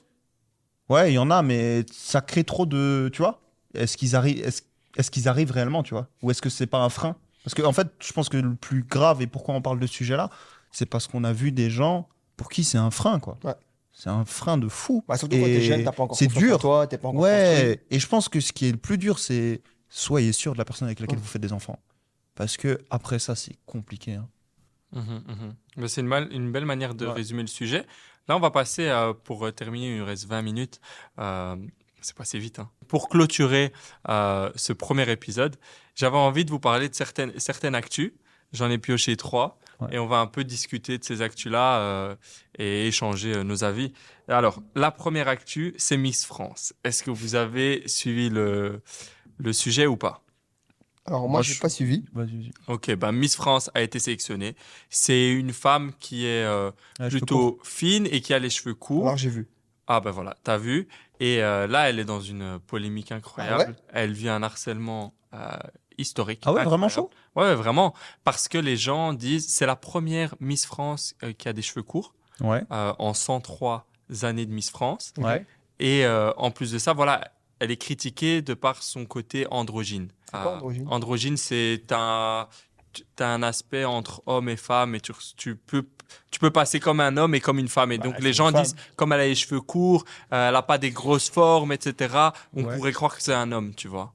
Waouh. Et Mais c'est donc, pas les gens qui ont voté. Miss France, ça se passe comment C'est pas que des femmes en plus qui ont voté? il y a un jury. Ouais, mais il y a aussi le Mais public c'est qui le vote. jury, Il y a- c'est pas que des femmes? Alors là, je sais pas, je t'avoue, je suis pas un expert de Miss France. Mais du coup, euh, qu'est-ce que vous en pensez de cet harcèlement qu'elle subit? Et puis, est-ce que euh, c'est pas un peu la mentalité française? Toi, je sais que tu as envie de partir aux États-Unis, mais Son aussi, tu veux vivre ailleurs. Est-ce que c'est pas ça un En peu fait, la mentale? Moi, je trouve ça trop marrant parce que le fait que, encore une fois, le but, c'est pas de rajouter du tout de harcèlement à, ces- à cette jeune fille, et félicitations à elle d'ailleurs, euh, mais que le reflet qu'aujourd'hui Miss France peut-être euh, est moins de forme que les autres années, où elle a les cheveux plus courts, etc. Bref, peu importe, c'est juste le reflet de la société aujourd'hui, où tout le monde essaye de, de, de, de- mettre du compliance là où il n'y a pas de compliance, tu vois. Et en gros, on essaie de mettre des formes là où il n'y a pas de forme. Et en gros, bah, du coup, on se retrouve à des résultats où personne n'est content parce que tu as les, les, des gens qui sont dans, dans le, le passé, là, les, hum, comment on appelle ça, les conservateurs, Qui veulent les miss avec des gros ouais. bien formés, euh, cheveux longs, euh, yeux bleus, euh, je suppose qu'elle a pas les yeux bleus, et che- cheveux blonds, tu C'est vois. vrai que les woke, en plus, ils sont contre le concept de Miss et tout, non? Ouais, en Ouais, plus, je pense, euh, ouais, Justement, le physique, Ouais. les défilés, les trucs. Donc, Ouais, que ouais, donc tu c'est- satisfais ça, personne. ça crée un Je sais pas qui regarde Miss France. Mais tu sais qu'il y en a beaucoup dans mes ouais stories Insta. Ah, Non. incroyable. Euh, y avait- Insta et Snap qui regardent Miss France. Ouais. Mais tu sais que c'est culturel, hein, Miss France. Moi, j'étais choqué. Moi, je l'ai, je- j'ai jamais regardé parce que Tu c'est regardes pas- Miss Belgique? Non, c'est pas, c'est pas dans, dans les valeurs de, tu vois. La Non, famille Mais ouais, voilà. Grosso modo, J'ai jamais été éduqué avec ça, tu Euh, vois. moi, je, moi, je pense vraiment que tu dois. En vrai, c'est juste le reflet de la société d'aujourd'hui. Tout le monde veut être compliant là où il n'y a pas à être compliant. Écoute, venez, on, revient à des concepts bêtes et méchants où juste on prend celles qui. On trouve tout le monde de plus joli. Et en gros, après, en plus, c'est trop fou parce que tu vois, à chaque fois, elles te disent un, CV. En plus, qu'à chaque fois, tout le monde, personne ne se rappelle de, ce qu'elle fait réellement dans la vie. Ah oui, je suis en euh, médecine. euh, alors qu'en vrai, tout le monde s'en fout. En fait, le vrai but de Meet France, oui, ok, ça va, on a compris. Il fallait pas que ça soit juste un visage. En vrai, c'est juste de choisir la plus jolie, tu vois, ou la plus mignonne, ou quoi, etc. Et je pense que si, entre guillemets, on revenait à des concepts beaucoup plus simples et qu'on veut mettre de la complexité là où la base, il n'y en a pas, ben, on se retrouve à des situations comme celle-ci. Mais, encore une fois, félicitations à elle, parce que, ben, tant mieux, en fait, tu vois. euh, donc, euh, donc, Mais ouais. c'est peut-être pour ça que ça marche à Miss France. Parce que du coup, trouver la plus belle. Ouais, Bah, je comme, crois bien, comme ouais, d'hab. c'est-. Je pense que c'est du divertissement. hein. Ouais. À mon avis, ils l'ont fait exprès aussi, tu vois. Genre, Ouais, peut-être. Ouais, t'as raison. Non, mais voilà, ça la c'était. marque était un peu en train de mourir, fallait réveiller le truc. Cette année, on va choisir. euh, C'est vrai, c'est L'année vrai. prochaine, ce sera une noire. Mais non, il y a déjà eu. Je sais pas. Il y a eu une métisse. Ouais. Ah. Ouais, une métisse. On y Ah, encore. Mais ça, ça aussi, ça a créé, tu vois, la polémique. Ouais. Ouais. De toute façon, chaque année, il y a des polémiques, franchement. Mhm, Des mhm. polémiques. Et vous, Franchement, les gens, s'ils se concentraient sur leur vie, à la place de se concentrer sur Meet France, ils, évolueraient plus, tu vois. vous, vous voulez quitter euh, la Belgique ou pas? Ouais, ouais. Alors, c'est- une question à, à double réponse. Allons-y. Parce que je, vais- je vais te dire que oui, je veux la quitter en tant que Marvin personne physique, mais en tant que Marvin professionnel, non, je ne veux pas la quitter. Parce que je me sens très bien en Belgique, je n'ai aucun problème, du coup, je te dis, avec euh, tout ce qui est lié à la, à la fisca ou même au développement, ou même à l'entrepreneuriat en général en Belgique. Donc, et je m'y plais bien et je développe bien ici. Donc, il n'y a aucune raison que je parte. Par contre, ouais, c'est que ma personne physique n'est pas en raccord avec l'environnement qui est autour. Tu vois, je, je, je pousse un peu trop les lignes, je, je dérange peut-être par moment, tu vois. Et c'est vrai que plus j'ai cette chance de pouvoir monter euh, Dans le rang de la société. dans le rang de la société, on va faire ça comme ça, et ben en gros, plus je me rends compte que ma place n'est pas ici, tu vois. Donc, euh, donc voilà, Euh, trop petite mentalité, alors que le pays a énormément de potentiel. Et c'est vrai que c'est dérangeant et c'est frustrant de plus en plus. Et plus en fait tu gagnes d'argent, plus tu te dis ben, pourquoi en gros je continue à vivre ça, quoi? Hmm. Et Et toi? Enfin, moi? Ouais. euh, Moi, j'ai jamais eu de problème en Belgique. Moi, j'aime beaucoup la Belgique. Je me sens bien. Tout se passe bien. euh, j'aime beaucoup la ville. À chaque fois que je pars et que je reviens à Bruxelles, c'est bizarre, mais j'aime bien revenir. Mais après, j'ai pas tant voyagé que ça que pour euh, choisir la destination euh, où je vivrai plus tard. Mais je pense que ce serait dommage de se limiter juste au petit coin dans lequel je suis né et pas bouger, or que le monde est super vaste. Donc, euh, hâte de, de découvrir plein de pays. Pour l'instant, tous les pays que j'ai fait, et Dieu merci, ça va, j'ai quand même un peu voyagé. Mais il n'y a pas un pays où je me suis dit, oh, c'est là que je dois vivre. Mm. Mais si ça arrive, j'hésiterai pas, tu vois, parce que, en fait, j'ai pas envie d'être coincé dans quelque chose. Je, trouve, je trouverais ça trop dommage. Et toi, Mason? Euh, Moi, je veux partir pour plusieurs raisons. Euh, je pense la première, c'est comme Marvin l'a dit, l'environnement, mais il y a plusieurs facettes à l'environnement. Dans l'environnement, qui sont les gens que tu vas côtoyer au quotidien et leur, euh, bah, leur mindset, tu vois, qui sont les gens que tu côtoies au quotidien et quelles sont leurs limites. euh, euh, en gros, qui sont les gens que tu vas côtoyer au quotidien, tu vois. Et je pense qu'en Belgique, on est dans un environnement où clairement, en Europe, tu vois, les gens pensent petit, tu vois, comparé à ce qui se passe aux États-Unis. Et c'est la raison pour laquelle les plus grosses entreprises se créent aux US, tu vois. Il y a les plus grosses richesses. Et je pense que quand tu joues au jeu de l'entrepreneuriat, bah, un des moyens de gagner le plus, c'est d'être dans la bonne cour. Et que si tu es dans la cour des US, même si tu es le plus nul, tu seras bien meilleur que le plus nul de la cour des Ouais, Européens. des Parce que tu es confronté à avoir des salariés qui sont des gens plus compétents, euh, des, euh, bah, des, un des- marché plus grand. un marché qui est plus grand, Plus plus, de clients, plus de clients qui consomment. Enfin, en gros, Et il y a, donc, il y a la partie vraiment les gens, tu vois, l'humain. Euh, mais il y a la partie business et administration, où les États-Unis sont des pays. Pourquoi est-ce qu'il y a autant de boîtes aussi qui se développent aux US Parce que les règles ne sont pas les mêmes, quoi. Il y a des États aux US où c'est beaucoup plus favorable au développement des entreprises, ou encore en Europe, on n'est pas, tu vois, genre, euh, il y a encore trop de contraintes administratives, je trouve. Alors, c'est parce que moi, j'ai une phobie administrative et j'ai pas de femme qui s'occupe de ça, tu vois. Donc, c'est un trauma depuis le début de mon, entre- de- de- tu vois, de mon aventure. Mais où je trouve qu'il y a trop d'incohérences et que ça pousse pas vraiment à- au développement des petites entreprises et ensuite plus grandes, tu vois. Genre, où certes, euh, l'optimisation, enfin bref, je pense, ouais. Les humains, tu vois, les gens que tu côtoies au quotidien, toi en tant que personne, les gens que tu vas employer, euh, etc. Tout ça qui va. euh, Non, en parlant, en parlant de ça, tu sais, c'est marrant, je reviens. J'ai écouté le podcast d'un d'un mec là qui s'appelle Alex Boisiz, c'est qui? qui a fait une start-up Deal? Deal, ouais. Ouais. Je trouvais incroyable. Ouais. Et il y a un mec, et le mec à un moment, il, il dit un truc qui est trop marrant, tu vois. C'est là que tu vois que les gens qui ont du succès, ils sont pas bons pour raconter leur histoire. Il te dit, oui, euh, les gens disent que euh, il faut pas. euh, que les gens du début, c'est pas les gens avec qui tu continues, tu vois. Ouais. Puis le gars, en te racontant son parcours, il t'explique Il qu'il a été au MIT et à Harvard. mais gros, euh, écoute, la plupart des gens, ils commencent Ouais. pas les boîtes en faisant Ouais, du ça. MIT ou Harvard, tu vois. C'est Ouais, pour ça que c'est pas les mêmes gens du début. Mais ça m'a fait rire en fait quand il a dit ça parce que je me suis dit, c'est dingue comme euh, les gens ont pas la capacité à pouvoir expliquer. Prendre du recul. ouais. Ouais, ouais. Et Mhm. vrai, que même à ce niveau de succès-là, parce qu'on parle d'un succès qui est Ouais. énorme, tu peux pas prendre le recul de te dire en fait, si juste c'est parce que en fait, t'étais déjà avec les meilleurs, tu vois. Je pense que ça fait une bonne transition et qu'il reste quelques minutes, non? Ouais, ouais. On parle quand même de l'école, tu vois. Et Ouais. du bullshit que trop de gens disent sur Internet, où tu peux pas euh, cracher à mort sur l'école, quand Ouais. en réalité, la plupart des gens qui ont du succès dans la vie, c'est des gens qui ont fait des bonnes écoles, tu vois. Alors ça veut pas dire que tu auras pas de succès si tu fais pas une bonne école, mais que si tu peux, vas-y en fait.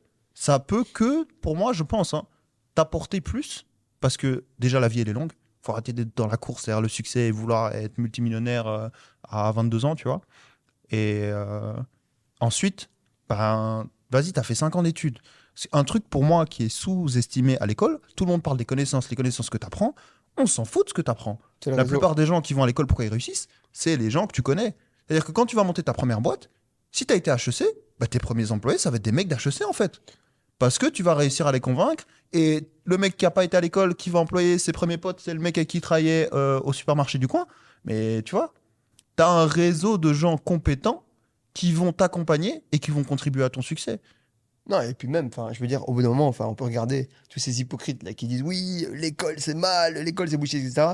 Si tu as un enfant, ton but c'est de le placer dans la meilleure école possible pour qu'il ait un réseau de dingue, tu vois. Vraiment, si c'est de l'entrepreneuriat, ça ira, euh, euh, comme dit, MIT, Harvard, enfin bref, dans tous les endroits qui sont top. Il n'y a pas un seul gars qui a une tête bien faite qui va dire ouais, mon enfant, j'ai pas envie qu'il aille dans la meilleure école. Parce qu'en vrai, les compétences et les connaissances ou la manière de faire, on s'en fout. Ce qui compte, c'est les autres personnes qui Mhm. sont là-bas et qui vont t'apporter énormément de valeur. Et c'est là, en fait, que l'hypocrisie se fait. Et c'est pas parce que t'es pas bon à l'école que tu vas pas y Ouais. arriver dans la vie non plus. Mais il y a pas, euh, c'est pas noir ou blanc. En fait, Ouais, si tu as des cartes, utilise-les. Ouais, Genre, si y a bon pas de- l'école euh, et qu'en plus tu sais entreprendre. Ouais. Mais ça, c'est ce qu'on appelle un, un boulevard. hein. Enfin, tu vas avancer en Formule 1, Ouais. quoi. C'est drôle ce que vous dites parce que vous deux, vous n'avez pas fait euh, Non. des études. Pourtant, moi, je l'ai Mais fait. pu en faire. hein. Mais pourquoi tu les as pas faites alors? Bah écoute, j'ai arrêté. Pourquoi Genre, en Pour l'argent? euh, Ouais, pour l'argent. Mais après, je regrette pas d'avoir arrêté parce que la cour dans laquelle j'étais, en vrai de Ouais, vrai, euh, voilà, à l'école en Belgique, euh, j'étais dans une école supérieure, j'aurais pu réussir mes études. Ça m'aurait. En fait, En fait, il a pas été dans une assez bonne école. voilà, c'est ça. Si j'avais été dans une autre cour, je pense que j'aurais pas arrêté. Tu vois, où vraiment là, je joue dans la cour internationale. Parce que je pense que c'est faisable. En vrai, euh, si t'es bon et que tu te dédies à fond. Si l'énergie que je mets aujourd'hui dans mes business, j'avais mise à l'époque dans l'école, parce que je sais qu'il y a un goal, tu vois, qui est d'aller à Stanford, à Harvard et de rencontrer vraiment des un réseau qui a changé ma vie. Peut-être j'aurais mis l'énergie nécessaire pour, tu vois. Aujourd'hui, euh, faire l'école en Belgique ou quoi, pour ça. Voilà. Mais je pense que. Ah, le Il y a gars, des bonnes écoles que- aussi, arrête. hein. Oui, il y a À des il y a des écoles, bonnes mais ça dépend écoles. de tes ambitions. C'est-à-dire que pour ce que j'ai envie de créer, Bah, t'as C'est de bien, bonnes écoles qui nous a sorti un bon entrepreneur récemment sur les 5 dernières Bah, Solvay déjà. euh, Arrête. Il y a qui c'est pas mal, hein. Mais ça dépend Mais de c'est tes ambitions. donne-nous- donne-nous En fait, nom, Non, j'ai pas, j'ai pas forcément des noms. Il faudrait que je check. Les mais- conseils des gens avec lesquels tu as des ambitions qui sont alignées.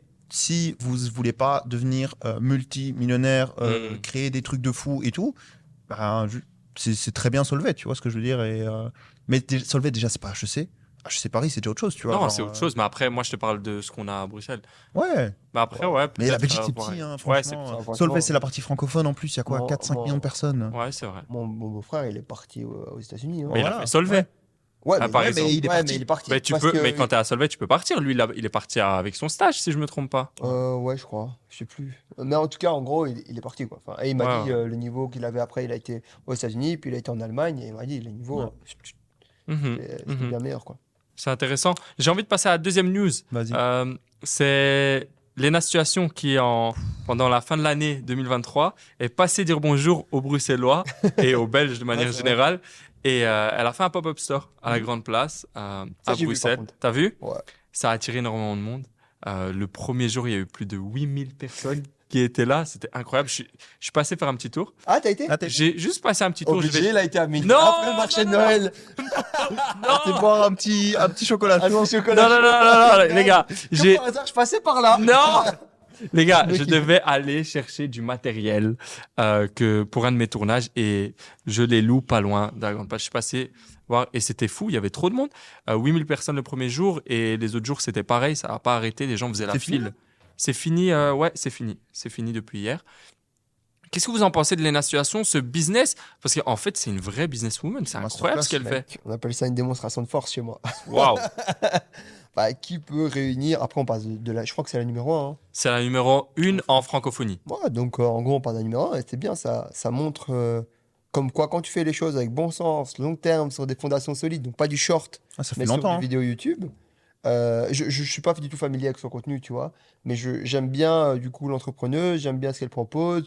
Je pense qu'elle a l'air, en tout cas, je, je connais pas du tout, mais de transmettre des trucs qui sont assez bonnes vibes. Euh, en plus, c'est marrant parce qu'une situation, c'est une meuf genre, euh, tu sais, normale. Donc en gros, euh, genre, en gros, c'est ça. Je pense qu'il y a beaucoup de meufs qui peuvent s'y retrouver parce que tu vois, elle est pas, euh, comment dire, elle est pas ostentatoire, quoi, tu vois. Genre, en gros, elle est, elle est classique ou classique, mais en plus de ça, elle a sa touche de peps parce que je crois qu'elle doit être peut-être marocaine ou algérienne ou bref, d'origine d'Afrique du Nord. Et- Algérienne. allez, bah voilà. Et, et je trouve ça génial, quoi, tu vois, que ce soit elle, genre la. L'ambassadrice euh, francophone. Et franchement, la démonstration de force, elle est puissante. hein. Ouais, c'est Qui a- incroyable ce qu'elle fait. Très peu de gens qui aujourd'hui peuvent faire ce qu'elle a fait là. hein. Elle n'est pas dans son pays, hein. faut pas oublier. hein. Ouais, Alors, Belgique francophone et France, oui, c'est équivalent, so- soyons honnêtes, mais On se rend compte de 8000 personnes par 8000 jour. personnes, c'est te rends énorme. compte de ce que c'est Qui se déplacent pour faire la file en plus. C'est pas on va à un endroit, on regarde tous un concert, 8000 personnes. C'est j'attends pendant 8 heures pour aller, je sais même pas quoi. Elle vendait quoi? Euh, juste une collection de vêtements. Ah, c'était euh, des vêtements. des Tu pouvais tu euh, manger, ah, un petit café.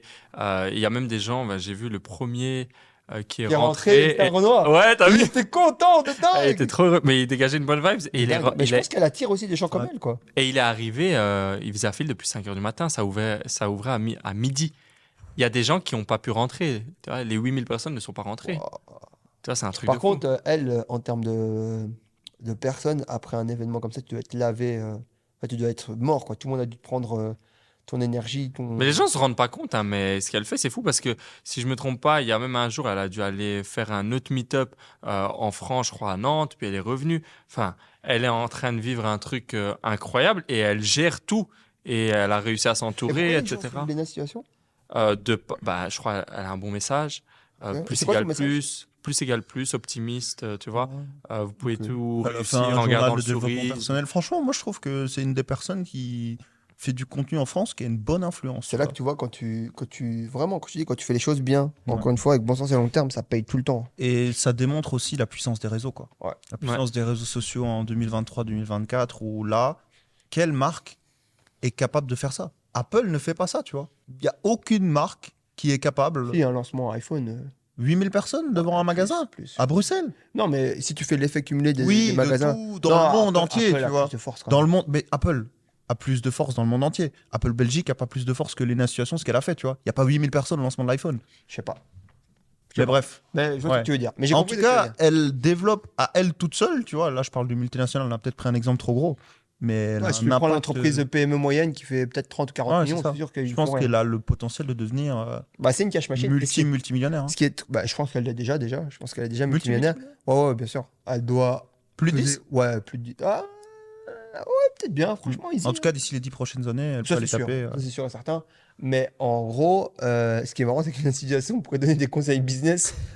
Elle, elle le fait Ah ouais? En plus, comment créer une marque et tout. Non, franchement, elle fait du contenu qui est vraiment bien. Ouais, ouais, je respecte totalement. Ouais. Big up à toi. Big up à toi, Lena Situation, si tu nous regardes. nous regarde. À très vite Ça m'étonnerait dans un prochain épisode. regarde, tu vois. Les gars, on pourra optimiste plus égale plus, tout Non, peut non, C'est le genre de personne qu'il faudrait. Ouais, qu'il faudrait Peut-être pas vois. elle parce que c'est la plus grosse, tu vois, mais il y a plein d'influenceurs ou de gens qui créent du contenu. hein. Tu Ouais. tu, tu approches, enfin, tu, tu, tu commences avec les petits, et puis tu montes, tu montes, tu montes. Mm. C'est ce qu'en fait, un jour, bah, ça devienne euh, genre obvious, quoi. C'est quoi ton ambition avec l'émission? Euh, bah, en fait, le but, c'est d'aller vers la télé. hein. Donc, en gros, euh, peut-être pas dans aller à la télé pure, mais de, de s'approcher le plus vite possible du format télé, qu'on quitte nos, nos tables d'étudiants, là, et qu'on est le plus vite possible, euh, malgré qu'on est quand même, faut quand même On est souligner, bien lotis. on a de la chance. Ouais, Franchement, on de doit pas faire ça dans une chambre, etc. On est quand même dans 400 mètres carrés, donc euh, on va quand même pas se plaindre. Mais euh, c'est vrai que le but et la vision, c'est d'aller le plus vite possible vers un format émission, qu'il y ait du public, qu'on ait des, des- des petits jeux, que ça devienne marrant, quoi, tu vois. faut que ça soit un format interactif, spontané, euh, et que les gens prennent du plaisir à regarder, parce que bon, euh, le but, c'est pas non plus euh, que ça soit un truc redondant et long, quoi. Donc, euh, donc voilà. D'ailleurs, n'hésitez pas à nous envoyer des petits messages avec vos questions qu'on pourra poser ici, des sujets euh, qu'on discutera ici pour les prochains épisodes. Feedback. et des ça, invités ouais. que vous voulez également, parce que ça pourrait être top d'avoir euh, bah, des personnes de notre entourage, comme des Nice ou d'autres personnes Ouais. euh, ici. En tout cas, merci à vous les gars pour ce premier épisode. J'espère que toi, ça vous a plu. Euh, Super organisation, hein. ah, écoute, euh, ça m'a fait plaisir de préparer cette émission au mieux. On va parler maintenant d'argent avec Marvin. Et on se voit au prochain épisode. Et euh, à la prochaine. Peace la famille.